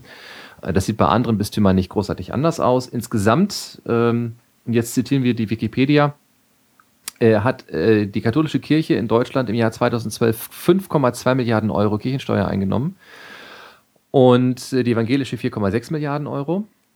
Und daneben erhielten beide Kirchen insgesamt, also beide, ne, das wird jetzt nicht weiter aufgeschlüsselt, 460 Millionen Euro sogenannte Staatsleistungen sowie diverse zweckgebundene Zahlungen. Und auf die müssen wir genau nämlich jetzt kommen, die das, die die eigentliche Diskussionsbasis eigentlich darstellen für diese Frage nach Kirchenfinanzierung und Kirchenfinanzen. Genau. Es ist in Deutschland so, dass äh, höhere Kirchenbeamte, also evangelische Landesbischöfe oder äh, Diözesanbischöfe in katholischen äh, Kirchen, ähm, dass die vom Staat bezahlt werden. Ja. Wie hohe Staatsbeamte. Ja. Können wir jetzt die Hände über dem Kopf zusammenschlagen und sagen, was soll das denn? Wie kommt das? Ne, ist ja schließlich eine Religionsgemeinschaft. Wie kann das sein, dass, dass jeder, also auch äh, der bekennende Atheist, Der ausgetretene, oder, äh, äh, oder der türkische Gemüsehändler an der Ecke mhm. ne, äh, äh, quasi Steuern bezahlt, normale Steuern, also Einkommensteuer, äh, Mehrwertsteuer, was auch immer. Wir, Sozialabgaben, so, also, ja. Hm? All das, wie kommt das, dass aus, aus diesen äh, Einkünften des Staates was genommen wird und, äh, und äh, den Bischöfen gegeben wird, damit die davon ihren Lebensunterhalt bestreiten können? Das ist, ähm, ist ja erstmal nicht nachvollziehbar. Ähm, das wird dadurch nachvollziehbar, dass man einen Blick in die Geschichte tut. Wenn du erlaubst, äh, mache ich das mal kurz. Bitte. Wir zoomen zurück äh, in das äh, 18. Jahrhundert. Ähm, da sah hier alles noch ganz anders aus. Da gab es also für überall äh, kleine Fürstentümer. Deutschland hatte äh, so viele Staaten wie das Jahr Tage hat oder so in etwa. Also es war unglaublicher Flickenteppich Deutschland. Es gab nicht den deutschen Staat, es gab eine Unmenge von kleinen Fürstentümern und ein Gutteil dieser Fürstentümer waren halt äh, Fürstbistümer beziehungsweise äh, also äh, kirchliche Landschaften. Das heißt, es war wirklich so, das Land gehörte äh, dem Fürstbischof. Oder hier, äh, um wieder aufs Ruhrgebiet zu kommen, weite Teile des heutigen Ruhrgebiets des Landes des Ruhrgebiets gehörte der Fürstäbtissin von Essen. So, und die haben natürlich Einnahmen äh, gehabt, ne? das Land verpachtet an, ähm, äh, an äh, wie nennt man das, an äh, ja, Lehnsnehmer und die haben es weiter verpachtelt an entsprechend Landwirte und so ja, weiter. Genau, und ja. die haben mhm. alle dann Steuern bezahlt und so weiter. So, und davon haben Feudalismus also, halt. Feudalismus halt, ja. genau, das feudale System. Und davon haben halt, äh, und ein paar dieser Feudalherren waren eben äh, kirchliche Würdenträger, ne? Also ne? Äh, Fürst, äh, Bischöfe, halt. Fürstäbtissinnen, Fürstäbte, hat es alles gegeben. Ja. So, äh, 1803 äh, war die Säkularisation. Das heißt, äh, sämtlicher Kirchenbesitz wurde enteignet und wird dem vom, Staat zugeschlagen. Wird vom Staat einkassiert. Einzige Ausnahme sind, äh, zumindest in Österreich weiß ich, sind das Schulen ich glaube, in, in äh, heutigen Süddeutschland sind es, glaube ich, auch Schulen. Also alles, äh, alle Kirchenbesitztümer, die einen Sinn, in Anführungszeichen, also einen nachvollziehbaren Sinn für die Bevölkerung hatten. Ich weiß gar nicht, wie der offizielle Terminus ist, aber der, der, der Staatsleistungen. In erster Linie aber halt Grundbesitz und Immobilienbesitz. Genau, der wird einkassiert und alles andere, was irgendwie Schulen ist und so, wird gelassen, aber das sind Ausnahmen, genau. Und damit verlieren jetzt entsprechend diese äh, hohen Kirchenbeamten, ne, wie die Bischöfe, verlieren ihre äh, ihre Daseinsgrundlage. Ne? Mhm. Also sie können nicht mehr aus dem eigenen Land Erträge erwirtschaften, Klammer auf, lassen, Klammer zu, mhm. äh, um davon äh, leben zu können. Ähm, und damit jetzt nicht also völlig die Revolution ausbricht, äh, äh macht der Staat einen Deal äh, mit den Religionsgemeinschaften, also mit der evangelischen, mit den, mit den evangelischen und mit den katholischen Kirchen, indem der Staat nämlich sagt, okay, wir haben euch jetzt euer Land weggenommen, und wir haben euch auch die Gebäude weggenommen. Und wir sehen, ihr könnt euch jetzt natürlich nicht mehr äh, ernähren. Und deswegen übernehmen wir äh, eure Ernährung und zahlen somit quasi Reparation für die Enteignung, die wir gerade gemacht haben. Ja. Wer das äh, suchen möchte, im Internet nennt das äh, Ding nennt sich Reichsreputationshauptschluss. Reichsdeputations. Äh, Entschuldigung, Reichs, Reichsdeput verdammt. Entschuldigung, Reichsdeputationshauptschluss. Ähm, das ist also die Gesetzesgrundlage für äh, eben diesen, diesen Akt. Die sogenannte Säkularisation. Genau. Ja. Nicht zu vergleichen mit der Säkularisierung. Das ist ein ähnlicher Begriff, aber nicht exakt der gleiche. Meint was anderes. Säkularisation ist ein stehender, also ein, ein fest abgeschlossener Prozess in der Vergangenheit. Säkularisierung ist die fortschreitende sogenannte Verweltlichung der Gesellschaft. So sieht's aus. Also die, im weitesten Sinne die, das Voranschreiten von äh, der Trennung von Staat und Genau, Kirche. So. Exakt. Genau. Und säkularen Staat wollen wir ja schon gerne auch haben. Ja. Ne? Keinen Gottesstaat haben hier, nicht, besser nicht. Nee. Äh, nein. nein. Nach, nach Möglichkeit nein, bitte, nicht. Nein, bitte nicht. Die, diese Situation hat sich im Prinzip nie großartig geändert das ist natürlich in gewisser Hinsicht ein, ein kleines geschichtliches Faszinosum, denn ähm, die Weimarer Republik, okay, dass das, die nicht das nicht geändert hat, kann man eventuell noch verstehen. Ähm, die hat nur echt auch was anderes zu tun. Ne? Die erstens hat die ganz andere Sorgen, zweitens ähm, gab es ein großes katholisches Zentrum, das sich eigentlich immer, äh, also dass diese Belange die Zentrumspartei, einfach, ne? Ja, eben ja. genau. Ähm, die DDP, glaube ich, auch noch bis zu einem gewissen Grade. Ähm, und äh, dass eben auf die Art und Weise äh, diese, diese Pfründe der Kirche, also diese Sonderleistung eben gesichert wurden. Nochmal äh, Artikel 137 der Weimarer, Reichsverfass der Weimarer Reichsverfassung. äh, setzen eben genau das, äh, das um. Dass im Dritten Reich diese Regelung nicht geändert wurde, finde ich bis heute äh, interessant. Mhm. Ja, ähm, dass es da halt äh, Verträge gibt zwischen der Reichsregierung und den Kirchen, äh, die eben das auch nach wie vor sichern und eben unangetastet lassen, ist erstaunlich. Auf der anderen Seite hat Hitler ja auch eben tatsächlich mit dem Vatikan solche Abkommen geschlossen.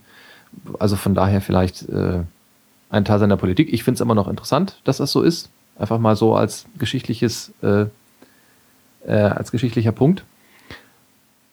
Und das wird dann übernommen, diese Regelung wird übernommen eben in den Artikel 140 des Grundgesetzes der BRD. Und da ist er heute. Und äh, so werden also aus den Zahlungen die die Bischöfe bekommen heute tatsächlich ganz normale Beamtenzahlen. sind nach Beamtenstatus, ne? Ich denke ja. Ja.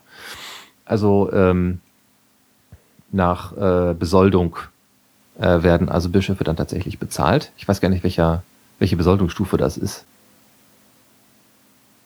Genau, äh, die Bezahlung eines Bischofs richtet sich jedenfalls in den westlichen Bundesländern nach dem Bundesbesoldungsgesetz. Die Grundlage dafür bilden Verträge zwischen Bundesländern und den Diözesen. Mhm. Daher gibt es auch keine einheitliche Regelung zur Besoldung der Bischöfe. Also die Besoldungsstufen sind nicht A, sondern B.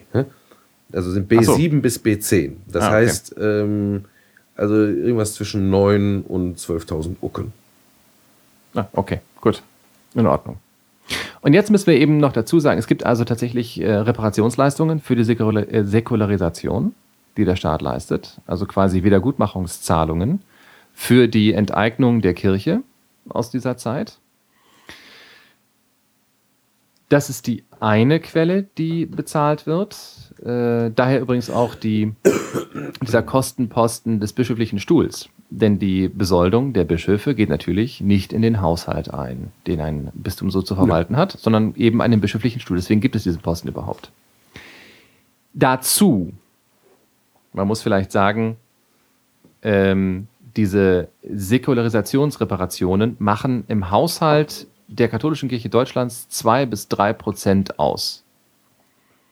Das ist jetzt nicht so hammerviel, aber es reicht, um hier von einer sogenannten ewigen Rente zu sprechen. Also das ist insofern interessant, als dass äh, die Bistümer, also die katholische Kirche äh, in Deutschland, zunächst einmal davon ausgeht, dass diese Zahlungen wohl weiter äh, fließen werden. Und derzeit gibt es auch keine Bestrebungen, das zu ändern. Das ist vielleicht so der Posten, der am allermeisten Stirnrunzeln hervorruft, warum wir immer noch äh, die Kirche für etwas bezahlen, was wirklich lange, lange, lange, lange her ist und äh, warum wir da Ausgleichszahlungen äh, leisten, äh, für die zumindest also äh, die BRD schon mal gar nichts, also die Weimarer Republik eigentlich nicht äh, und die BRD schon dreimal nicht ähm, verantwortlich zeichnet. Die Antwort ist ziemlich einfach und zwar könnte man theoretisch durch, ein, durch die Einführung eines Gesetzes, das ist auch so vorgesehen, durch die Einführung eines einfachen Gesetzes diese Zahlungen stoppen. Daran hat sich bislang nur äh, keine Partei und kein Bundestag äh, rangewagt, ne, weil ja. das noch eine ganze Reihe von Folgefragen äh, nach sich zöge. Und äh, keine Partei äh, hat offensichtlich den Mut, ähm, das mal anzugehen. Klar, ja, ich meine, es geht ja immer auch um Wählerstimmen und ein paar äh, religiöse Wähler äh, hat dann ja doch fast jede Partei, außer richtig. vielleicht der FDP. Entschuldigung, stimmt nicht. FDP hat überhaupt nicht mehr so viele Wähler zuletzt. die Linken vielleicht. Äh, oh, aber da kenne ich aber doch, also ich kenne diverse äh, Linke, die äh, okay. richtig straffe äh, befreiungstheologische Christen sind. Also diejenigen, die als zuletzt die größte äh, Forderung gestellt haben nach äh, mehr ähm, Säkularisierung, waren die Piraten. Ja.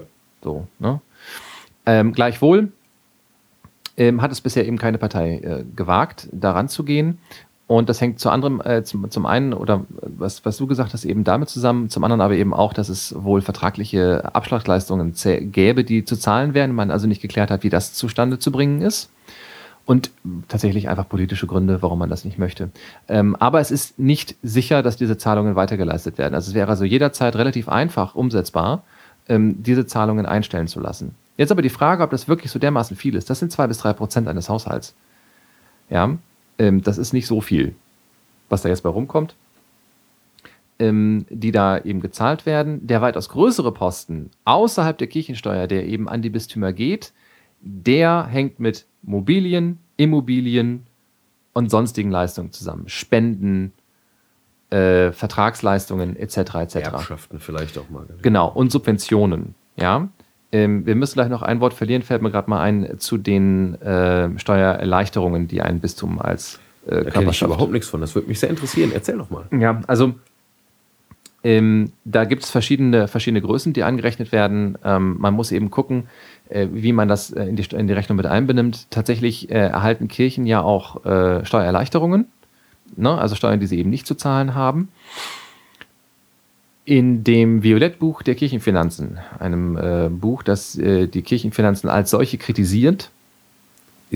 Von einem Privat, von einem ist es von einer Organisation herausgegeben oder ist es ein privater Autor? Der, der Autor ist Mitinitiator der Buskampagne. Ah. Ne? Also der, der, der Die Atheistenbusse. Atheistenbusse. Jetzt sind Athe Busse voller fröhlicher Atheisten. Ähm, also das Violettbuch der Kirchenfinanzen, ähm, wie die Kirche, äh, wie der Staat die Kirchen finanziert, das ist von Carsten Frerk. Ähm, ja, genau. Mit Mitbegründer eben der Buskampagne. Und äh, in, diesem, äh, in diesem Buch wird eben ähm, eine Aufrechnung gemacht, äh, in dem halt auch ähm, die Kirchensteuererleichterungen, also die Steuererleichterungen für die Kirchen mit einberechnet werden. Das kann man machen. Ne? Letztendlich macht es ja keinen äh, kein Unterschied, ob man Kirchen direkt Geld zahlt, äh, also einer Institution direkt Geld gibt oder ihr einfach nur kein Geld abzieht. So, das kann man sicherlich äh, so sehen. Da muss man also noch tatsächlich, das muss man mit einberechnen. Und dann eben dieser große Posten von, von Immobilien, von, von Zusatzleistungen, eben eine Subvention. So. Ähm, bedeutet, jede Kirche hat einen, äh, also je, jede Kirche sage ich schon, jedes, äh, jedes Bistum hat ähm, ein gewisses, einen gewissen Stamm an äh, Gebäuden, die auf der einen Seite Geld kosten, aber wenn sie vermietet werden, eben auch Geld einbringen. Und jede Kirche bekommt relativ viel Geld für äh, Subventionsleistungen, also äh, oder für, für, für, eigentlich Staatsleistungen, also für, für Aufträge, die eigentlich der Staat ausführen müsste, wie zum Beispiel den Unterhalt von, äh, von Grundschulen, von, Tage, äh, von, von Kindertagesstätten, von äh, weiterführenden Schulen, von Krankenhäusern. Von Senioreneinrichtungen. Von, von Senioreneinrichtungen. Genau. Hospizen. Von mobilen Pflegediensten. Korrekt. Und also da gibt es also, äh, naja. Einiges. Ganz genau. Und damit haben wir, damit haben wir eigentlich ähm, also die ganzen, die ganzen Quellen äh, tatsächlich genannt. Aber nochmal, das sind für beide Kirchen 460 Millionen im Jahr 2012. Äh, das geht nicht 50-50 auf, aber selbst wenn wir das tun, dann sind es 230 Millionen Euro, die da reinfließen. Dieses Geld ist der Kirche nicht zur freien Verfügung. Sondern es ist immer zweckgebunden. Ja. Ne? Das heißt also, Geld, das die Kirche bekommt für den Unterhalt einer Schule, das muss sie auch dafür einsetzen. Dafür müssen dann eben Gebäudekosten wie Heizkosten, Stromkosten, Lehrergehälter, das muss alles bezahlt werden. Lehrergehälter sind auch Gebäudekosten. naja, wobei Lehrergehälter natürlich vom, von der jeweiligen, ähm, also vom, vom äh, von, der Bezirks, von der Bezirksregierung, das, genau, äh, ne? das, das, wird refinanziert. Ja. Die holen die sich selber. Aber äh, ne, Materialkosten, ähm, wenn ich an meine eigene Schule denke, an der ich unterrichte, ähm, dann machen da die Materialkosten einen sehr, sehr großen Anteil aus. Da müssen also, äh, das ist ein Berufskolleg, muss man dazu sagen, Metallberufskolleg, und äh, da müssen also eben die verschiedenen Dinge bezahlt werden, die die Schüler so tagtäglich verbrauchen. Ja, das geht also beim Papier los, dass man eben äh, kopieren muss. Das geht über die Stromkosten, die das Gebäude kostet. Ähm, das wird in dem Fall einer staatlichen Schule von der Stadt getragen, im Fall einer kirchlichen Schule eben von der Kirche. Und äh, dann gibt es eben die ganzen Einrichtungsgegenstände. Ne? Ich weiß aus dem Bistum Köln, dass die ähm, Gymnasien im Bistum Köln ähm, im letzten die Jahr kirchlichen Gymnasien. die kirchlichen Gymnasien im, im Bistum Köln ähm, äh, erneuert wurden. Also da wurden einfach mal sämtliche Tafeln ähm, entweder ersetzt oder ergänzt durch ähm, moderne Einrichtungen wie Beamer und Plasmafernseher um eben modernen Unterricht zu gewährleisten. Ne? Da werden also an die Schulen äh, iPads gebracht, da wird moderner Unterricht umgesetzt. Äh, solche Sachen müssen angeschafft werden, die kosten ein Heidengeld. Und um das zu finanzieren, braucht die Kirche halt eben ähm, einen Großteil ihrer Kirchensteuerfinanzen auf. Ähm, und äh, diese ganzen zusätzlichen Kosten dienen natürlich den jeweiligen Bistümern dazu, einen möglichst ähm, tragbaren Haushalt zu realisieren. Ja, also zu gucken, wenn tatsächlich äh, Schwankungen in der Kirchensteuer ähm, jetzt die nächsten Jahre zu erwarten sind, wie fangen wir die einigermaßen auf? Ja, das hängt damit auf jeden Fall zusammen. Okay. Das bedeutet im Endeffekt, dass wir zwei Aussagen treffen können, die sich komplett gegenüberstehen. Und das ist wirklich, wirklich kurios. Auf der einen Seite, das ist äh, sehr schön, dass äh, wir haben da tatsächlich zwei Bücher, eben einmal dieses Violettbuch Kirchenfinanzen, das also sagt, die Kirche hat viel zu viel Geld ähm, und noch einen weiteren Vorwurf macht, nämlich, dass Kirche ähm, im Prinzip nicht notwendig wäre. Ja, ähm, die Subventionen, die wir vom, also die die Kirche vom Staat bekommt, sind so hoch oder wären so hoch, so Carsten Frerk, dass die Schulen, die Kindergärten, die Krankenhäuser etc. eigentlich schon dem Staat gehörten.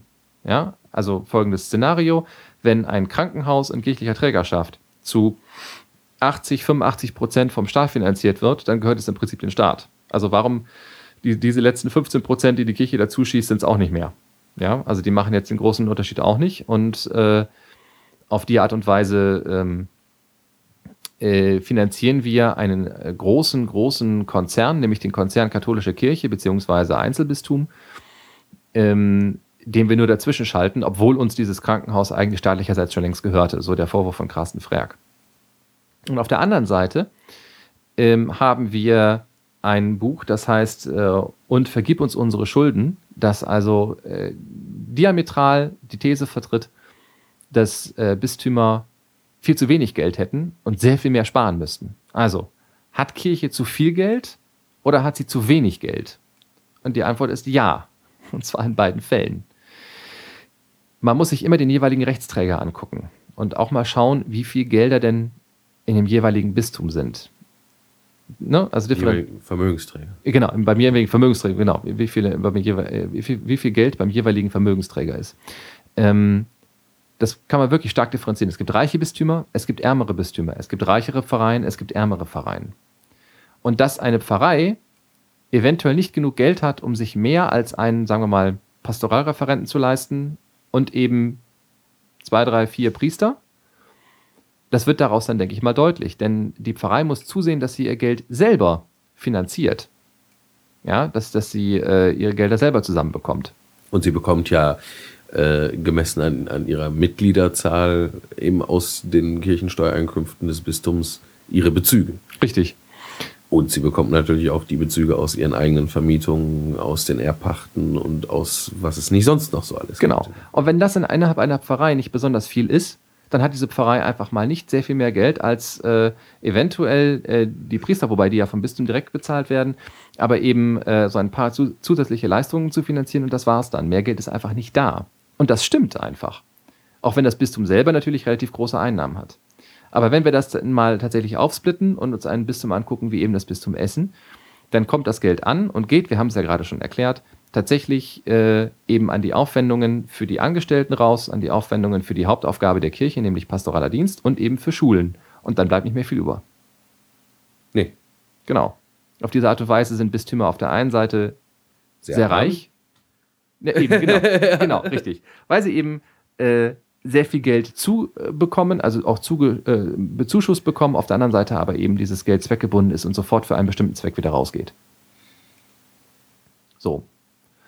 Erklärt vielleicht auch, warum äh, Schulen und Kirchen und Kindertagesstätten und Kindergärten und was nicht alles, also Häuser und Institutionen in kirchlicher Trägerschaft ähm, als die besseren gelten. Also Schulen auf jeden Fall. Ne? Das sind ja meistens dann eben private Schulen auch, die zusätzlich auch noch zu, äh, äh, Zuwendungen, also Schulgeld von den Eltern bekommen. Nicht und, unbedingt. Ne? Also es gibt auch die sogenannten äh, Ersatzschulen. Ja, okay. Zum Beispiel in Ordenshand. Mhm. Ähm, da merkt man gar nicht, dass es eine Privatschule ist in dem Sinne. Nicht? Also okay. da geht man einfach hin, meldet sich an und so weiter und zahlt auch kein Schulgeld in dem okay. Sinne. Ich kenne es nur mit Schulgeld deswegen. Also ich kenne kenn eben auch welche ohne. Mhm sind halt Ersatzschulen. Gut. Das heißt also, in der Bewertung ist das sehr ambivalent. Jetzt äh, nochmal zu der, zu der Kritik von Carsten Freck. Ich würde da ganz gerne nochmal yeah. äh, drauf eingehen. Also, die Kritik von Freck ist, wie viel Geld braucht die Kirche eigentlich wirklich? Und warum finanzieren wir der Kirche ähm, Dinge? Also, warum finanziert vor allem jeder der Kirche Dinge, obwohl er A, nicht Mitglied der Kirche ist und B, äh, diese Dinge eventuell und sowieso schon komplett voll gehören. Weil ja auch jeder, äh, unabhängig von der Konfessionszugehörigkeit, Nutznießer ist. Ne? Also wenn du jetzt zum Beispiel hier vorne äh, äh, dein Haus verlässt, äh, auf die Straße trittst und dich anfahren lässt, Mhm. dann kommt der Notarzt und der fährt dich in das nächstgelegene Krankenhaus. Richtig. Und wenn das jetzt halt ein evangelisches Krankenhaus ist, äh, dann bist du natürlich Nutznießer. Ja. Ne? Dann kriegst du da deinen Gips und dein Röntgen oder dein MRT und all das. Ähm, und deswegen äh, ist es zumindest, sagen wir mal, äh, ideell gedacht, erstmal, also systemisch gesehen, ist erstmal gerechtfertigt, Ja. würde ich jetzt meinen. Jetzt äh, kann man natürlich dagegen sagen, erstens gab es diesen einen Fall von der Frau, die abgewiesen worden ist, als sie die Pille danach haben wollte, nach einer Vergewaltigung. ähm, ich bin nach wie vor der Meinung, dass das ein Verstoß gegen, ähm, äh. Ärz gegen, gegen Ärzterecht ist, mal abgesehen von, der, von dem, von dem äh, Fürsorgeauftrag und dem Nächstenliebeauftrag des Krankenhauses. Aber ähm, mich, mich wundert, dass, dass die Ärzte nicht, äh, äh, dass die ihre Ja, gut, die waren halt um ihre eigenen Stellen sehr besorgt, ne? Ja. Also sie hatten einfach Schiss um ihre eigenen Stellen, wo- wobei das sind jetzt, also da ist ja seitdem viel passiert, Gott Ja, sei Dank. so. Also ähm, das, sowas darf natürlich nicht sein, das ist klar. Äh, katholische Krankenhäuser haben jeden aufzunehmen, egal welcher äh, Farbe. Geschlechts und, und wie auch immer. Also es ist völlig egal. Das tun äh, Krankenhäuser äh, in, in kirchlicher Trägerschaft in aller Regel auch. Anders ist es bei Schulen. Da war es also lange Zeit so, dass katholische Schulen auch nur katholische Kinder genommen haben. Dann protestantische Kinder und dann äh, seit neuestem auch alle. Das ist allerdings eher keine Entwicklung, ähm, weil Schulen einfach mal offener geworden sind, sondern hat eher damit zu tun, dass es weniger Kinder gibt und um die ähm, Schülerzahlen damit auch die Lehrergehälter aufrechtzuerhalten, also einfach mal die Stellen an Lehrern, die man hat, äh, zu halten, äh, lässt man eben jetzt auch äh, Hürden fallen. Ja, das ist, hängt damit wohl eher zusammen. Ganz anders ist es bei Hospizen oder ähm, bei Seniorenheimen, da ist die Konfession in aller Regel egal. Natürlich auch bei, bei alten Pflegediensten und ähnlichem, da ist es also dann völlig wurscht. Und äh, stellt sich halt noch die Frage, wie, wieso? Ne? Also Nutznießer ist das eine, was du gerade schon sagtest. Da sind weil wir alle Nutznießer von sind. Und das zweite ist, und das wird in einem sehr, sehr interessanten Interview deutlich, ähm, das mit einem SPD-Mann geführt worden ist. Ich werde mal gerade kurz schauen, ob ich den Namen äh, schnell, schnell genug finde. So, Gernot Mittler äh, ist ein SPD-Mann Und sagt. und äh, erklärt in diesem Interview, und das ist äh, inter äh, wirklich interessant, warum immer noch, also warum diese, diese, diese Verträge zwischen Kirche und Staat, äh, warum die immer noch existieren. Und die Antwort ist äh, verblüffend wie simpel. Das erste ist, diese 10 bis 15 Prozent, die die Kirche derzeit immer noch bezahlt und die sonst der Staat übernehmen möchte, machen sehr wohl einiges aus. Ja, wir reden hier ja von allen Krankenhäusern, allen Kirchen, allen Grundschulen, allen Kindertagesstätten, allen Allen Kindergärten. Behindertenheimen etc.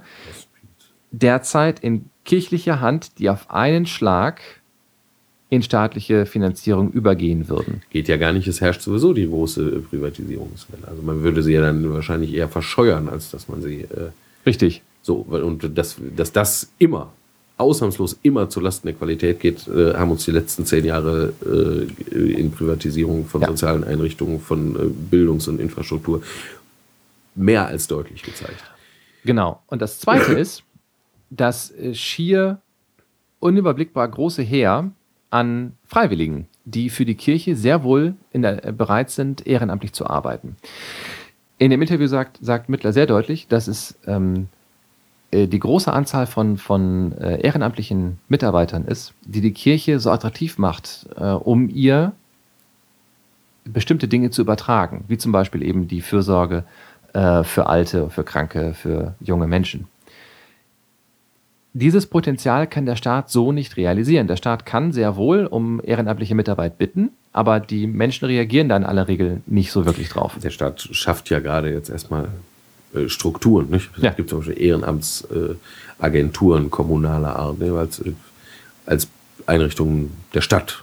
Genau. Also die Kirche hat eine seit Jahrhunderten bestehende Infrastruktur, was äh, ehrenamtliches Engagement in allen möglichen Belangen angeht. Korrekt, ne? ja. Also ob es jetzt die Caritas-Sammlung ist ähm, oder ähm, äh, ob es äh, Hausaufgabenbetreuung ist heute jetzt, mhm. äh, ob es Krankenbesuchsdienste sind, die ehrenamtlich äh, betrieben werden.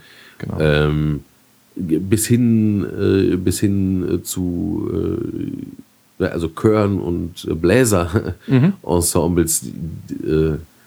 also es, es gibt keine hat, also es gibt, glaube ich, kaum eine vergleichbare Institution wie die Kirche oder kaum etwas Vergleichbares, wenn es darum geht, äh, ehrenamtliches Potenzial äh, erstmal zur Verfügung zu haben und auch ansprechbar zu haben. Also Menschen, die sagen, ja, ich möchte mich gerne engagieren und hier sehe ich, da ist eine Struktur, die halte ich für funktionierend und gut und darin kann ich mich gerne engagieren. Ja, korrekt. Das sind halt auch historisch gewachsene Strukturen. So, deswegen funktionieren die so gut.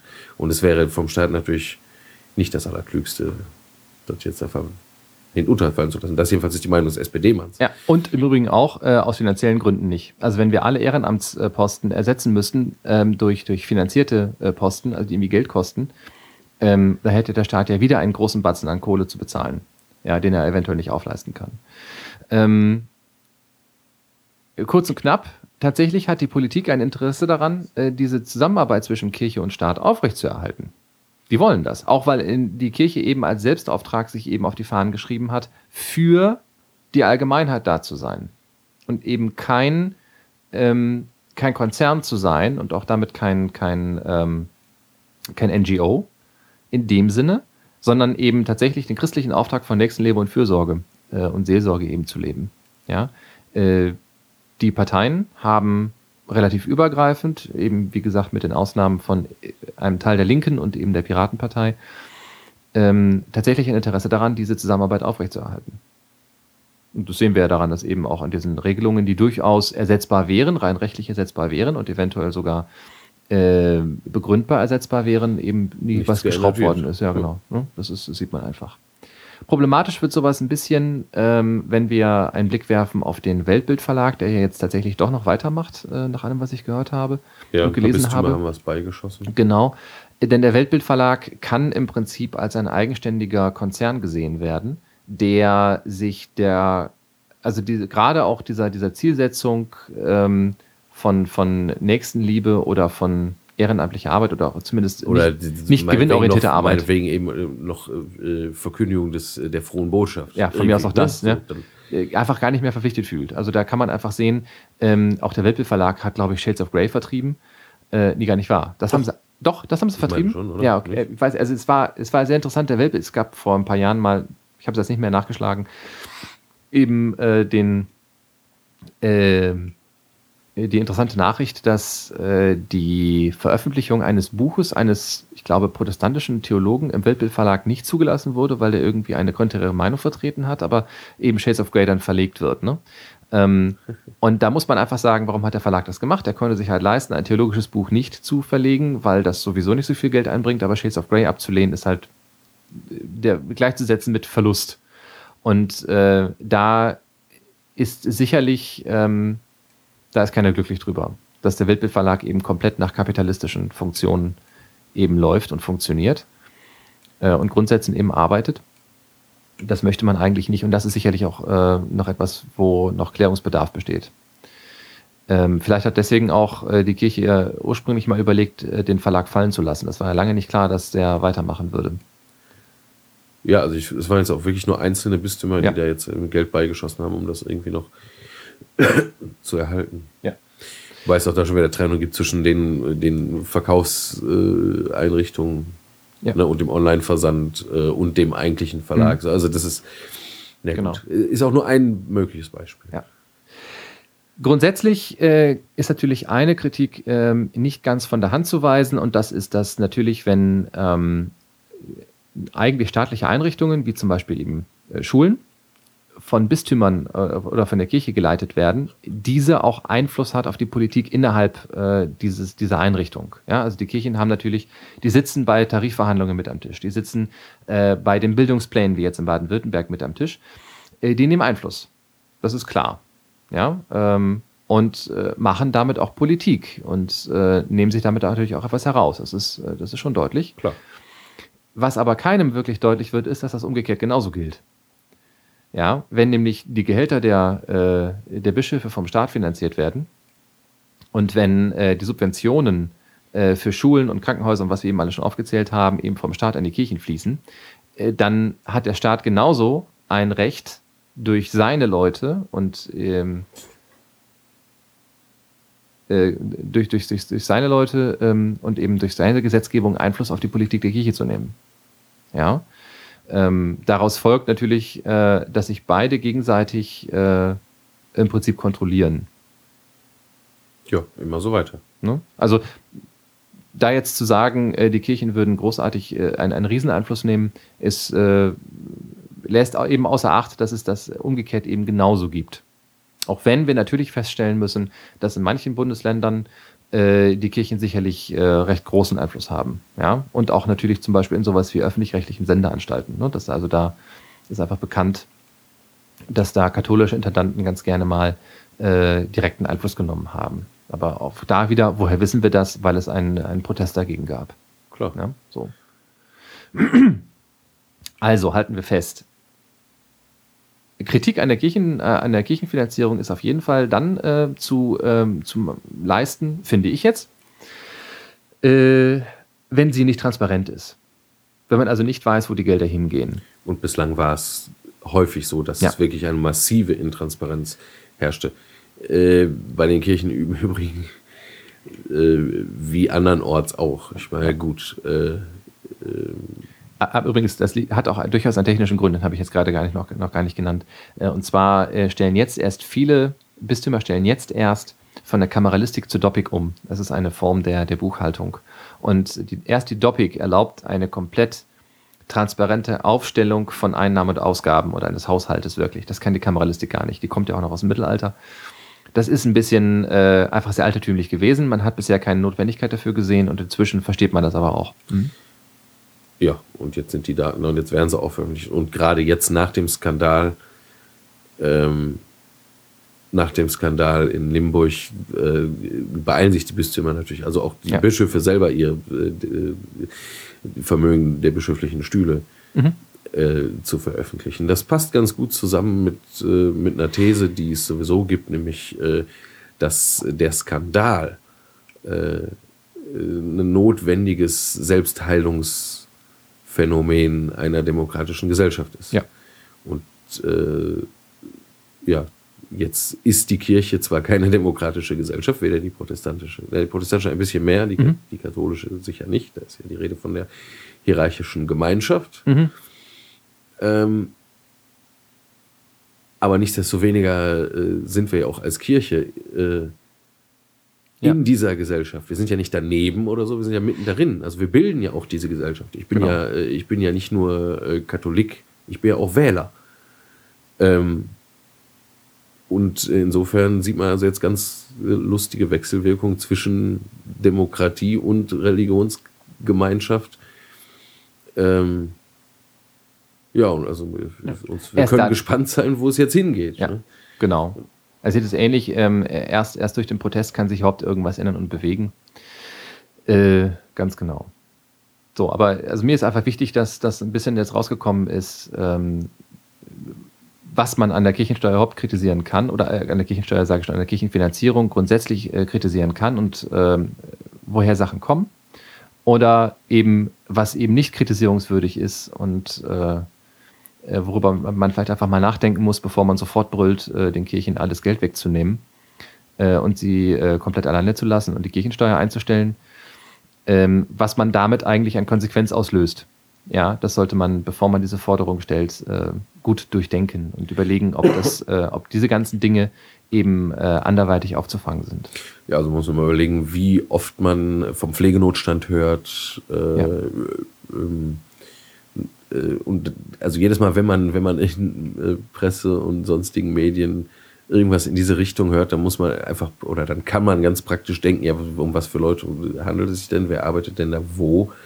Und äh, man wird sehen, dass, äh, ich weiß nicht, wir hatten, glaube ich, gesagt, ein Drittel oder so, hatten wir beim letzten Mal herausgefunden, ein Drittel aller äh, sozialen Einrichtungen, sozialkaritativen Ja. Einrichtungen, Ja. Mhm. äh, pflegerischen oder wie auch immer Einrichtungen äh, in Trägerschaft einer der beiden äh, Konfessionen ist oder eines Verbandes Mhm. jeweils. Also ob jetzt Diakonie oder Caritas, das ist ja nicht die Kirche direkt, sondern Ja. das sind ja so.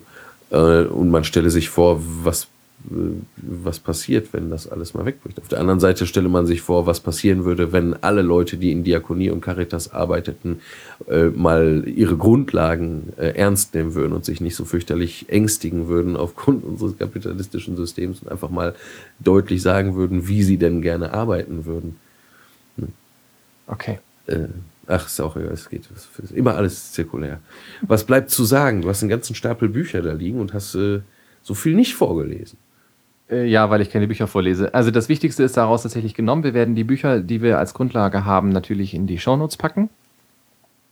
Wir bitten, wie beim letzten Mal auch, äh, um ganz, ganz viele Kommentare und Feedback. Wir haben uns entschlossen, auf Feedback äh, separat zu reagieren.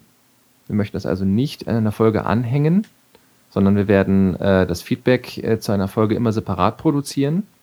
Das wird einmal Das, Zeit. oder vielleicht auch mal in schriftlicher Form. Je Ja, nachdem. natürlich. Ne, aber ähm, also wenn wir das machen, ähm, dann werdet ihr das also als separate Kurzfolge äh, abrufen können. Das hat einmal zeitliche Gründe, aber eben auch thematische Gründe, äh, weil wir nicht glauben, dass es sinnvoll ist, ähm, jetzt von einem Thema wie zum Beispiel Kirchenfinanzen zurück zur Gottesfrage äh, zu springen. Das äh, ist ein bisschen durcheinander einfach und deswegen lassen wir das. Wir machen also eine eigene, eine eigene Kurzfolge, irgendwie zehn Minuten oder so, länger wird das nicht sein, äh, eben daraus wo wir darauf reagieren. Ähm, freuen uns, dass äh, ihr dieser Folge wieder zugehört habt. Danke dafür. Ähm, ich möchte hier an dieser Stelle auch noch mal kurz erwähnen, danke für überhaupt alle Feedbacks, die wir bekommen haben. Das war mehr, als wir überhaupt fürs erste Mal erwartet hätten. Und, Wirklich? und Ja. auch danke für die Flatter-Klicks. Wir haben tatsächlich Geld eingenommen.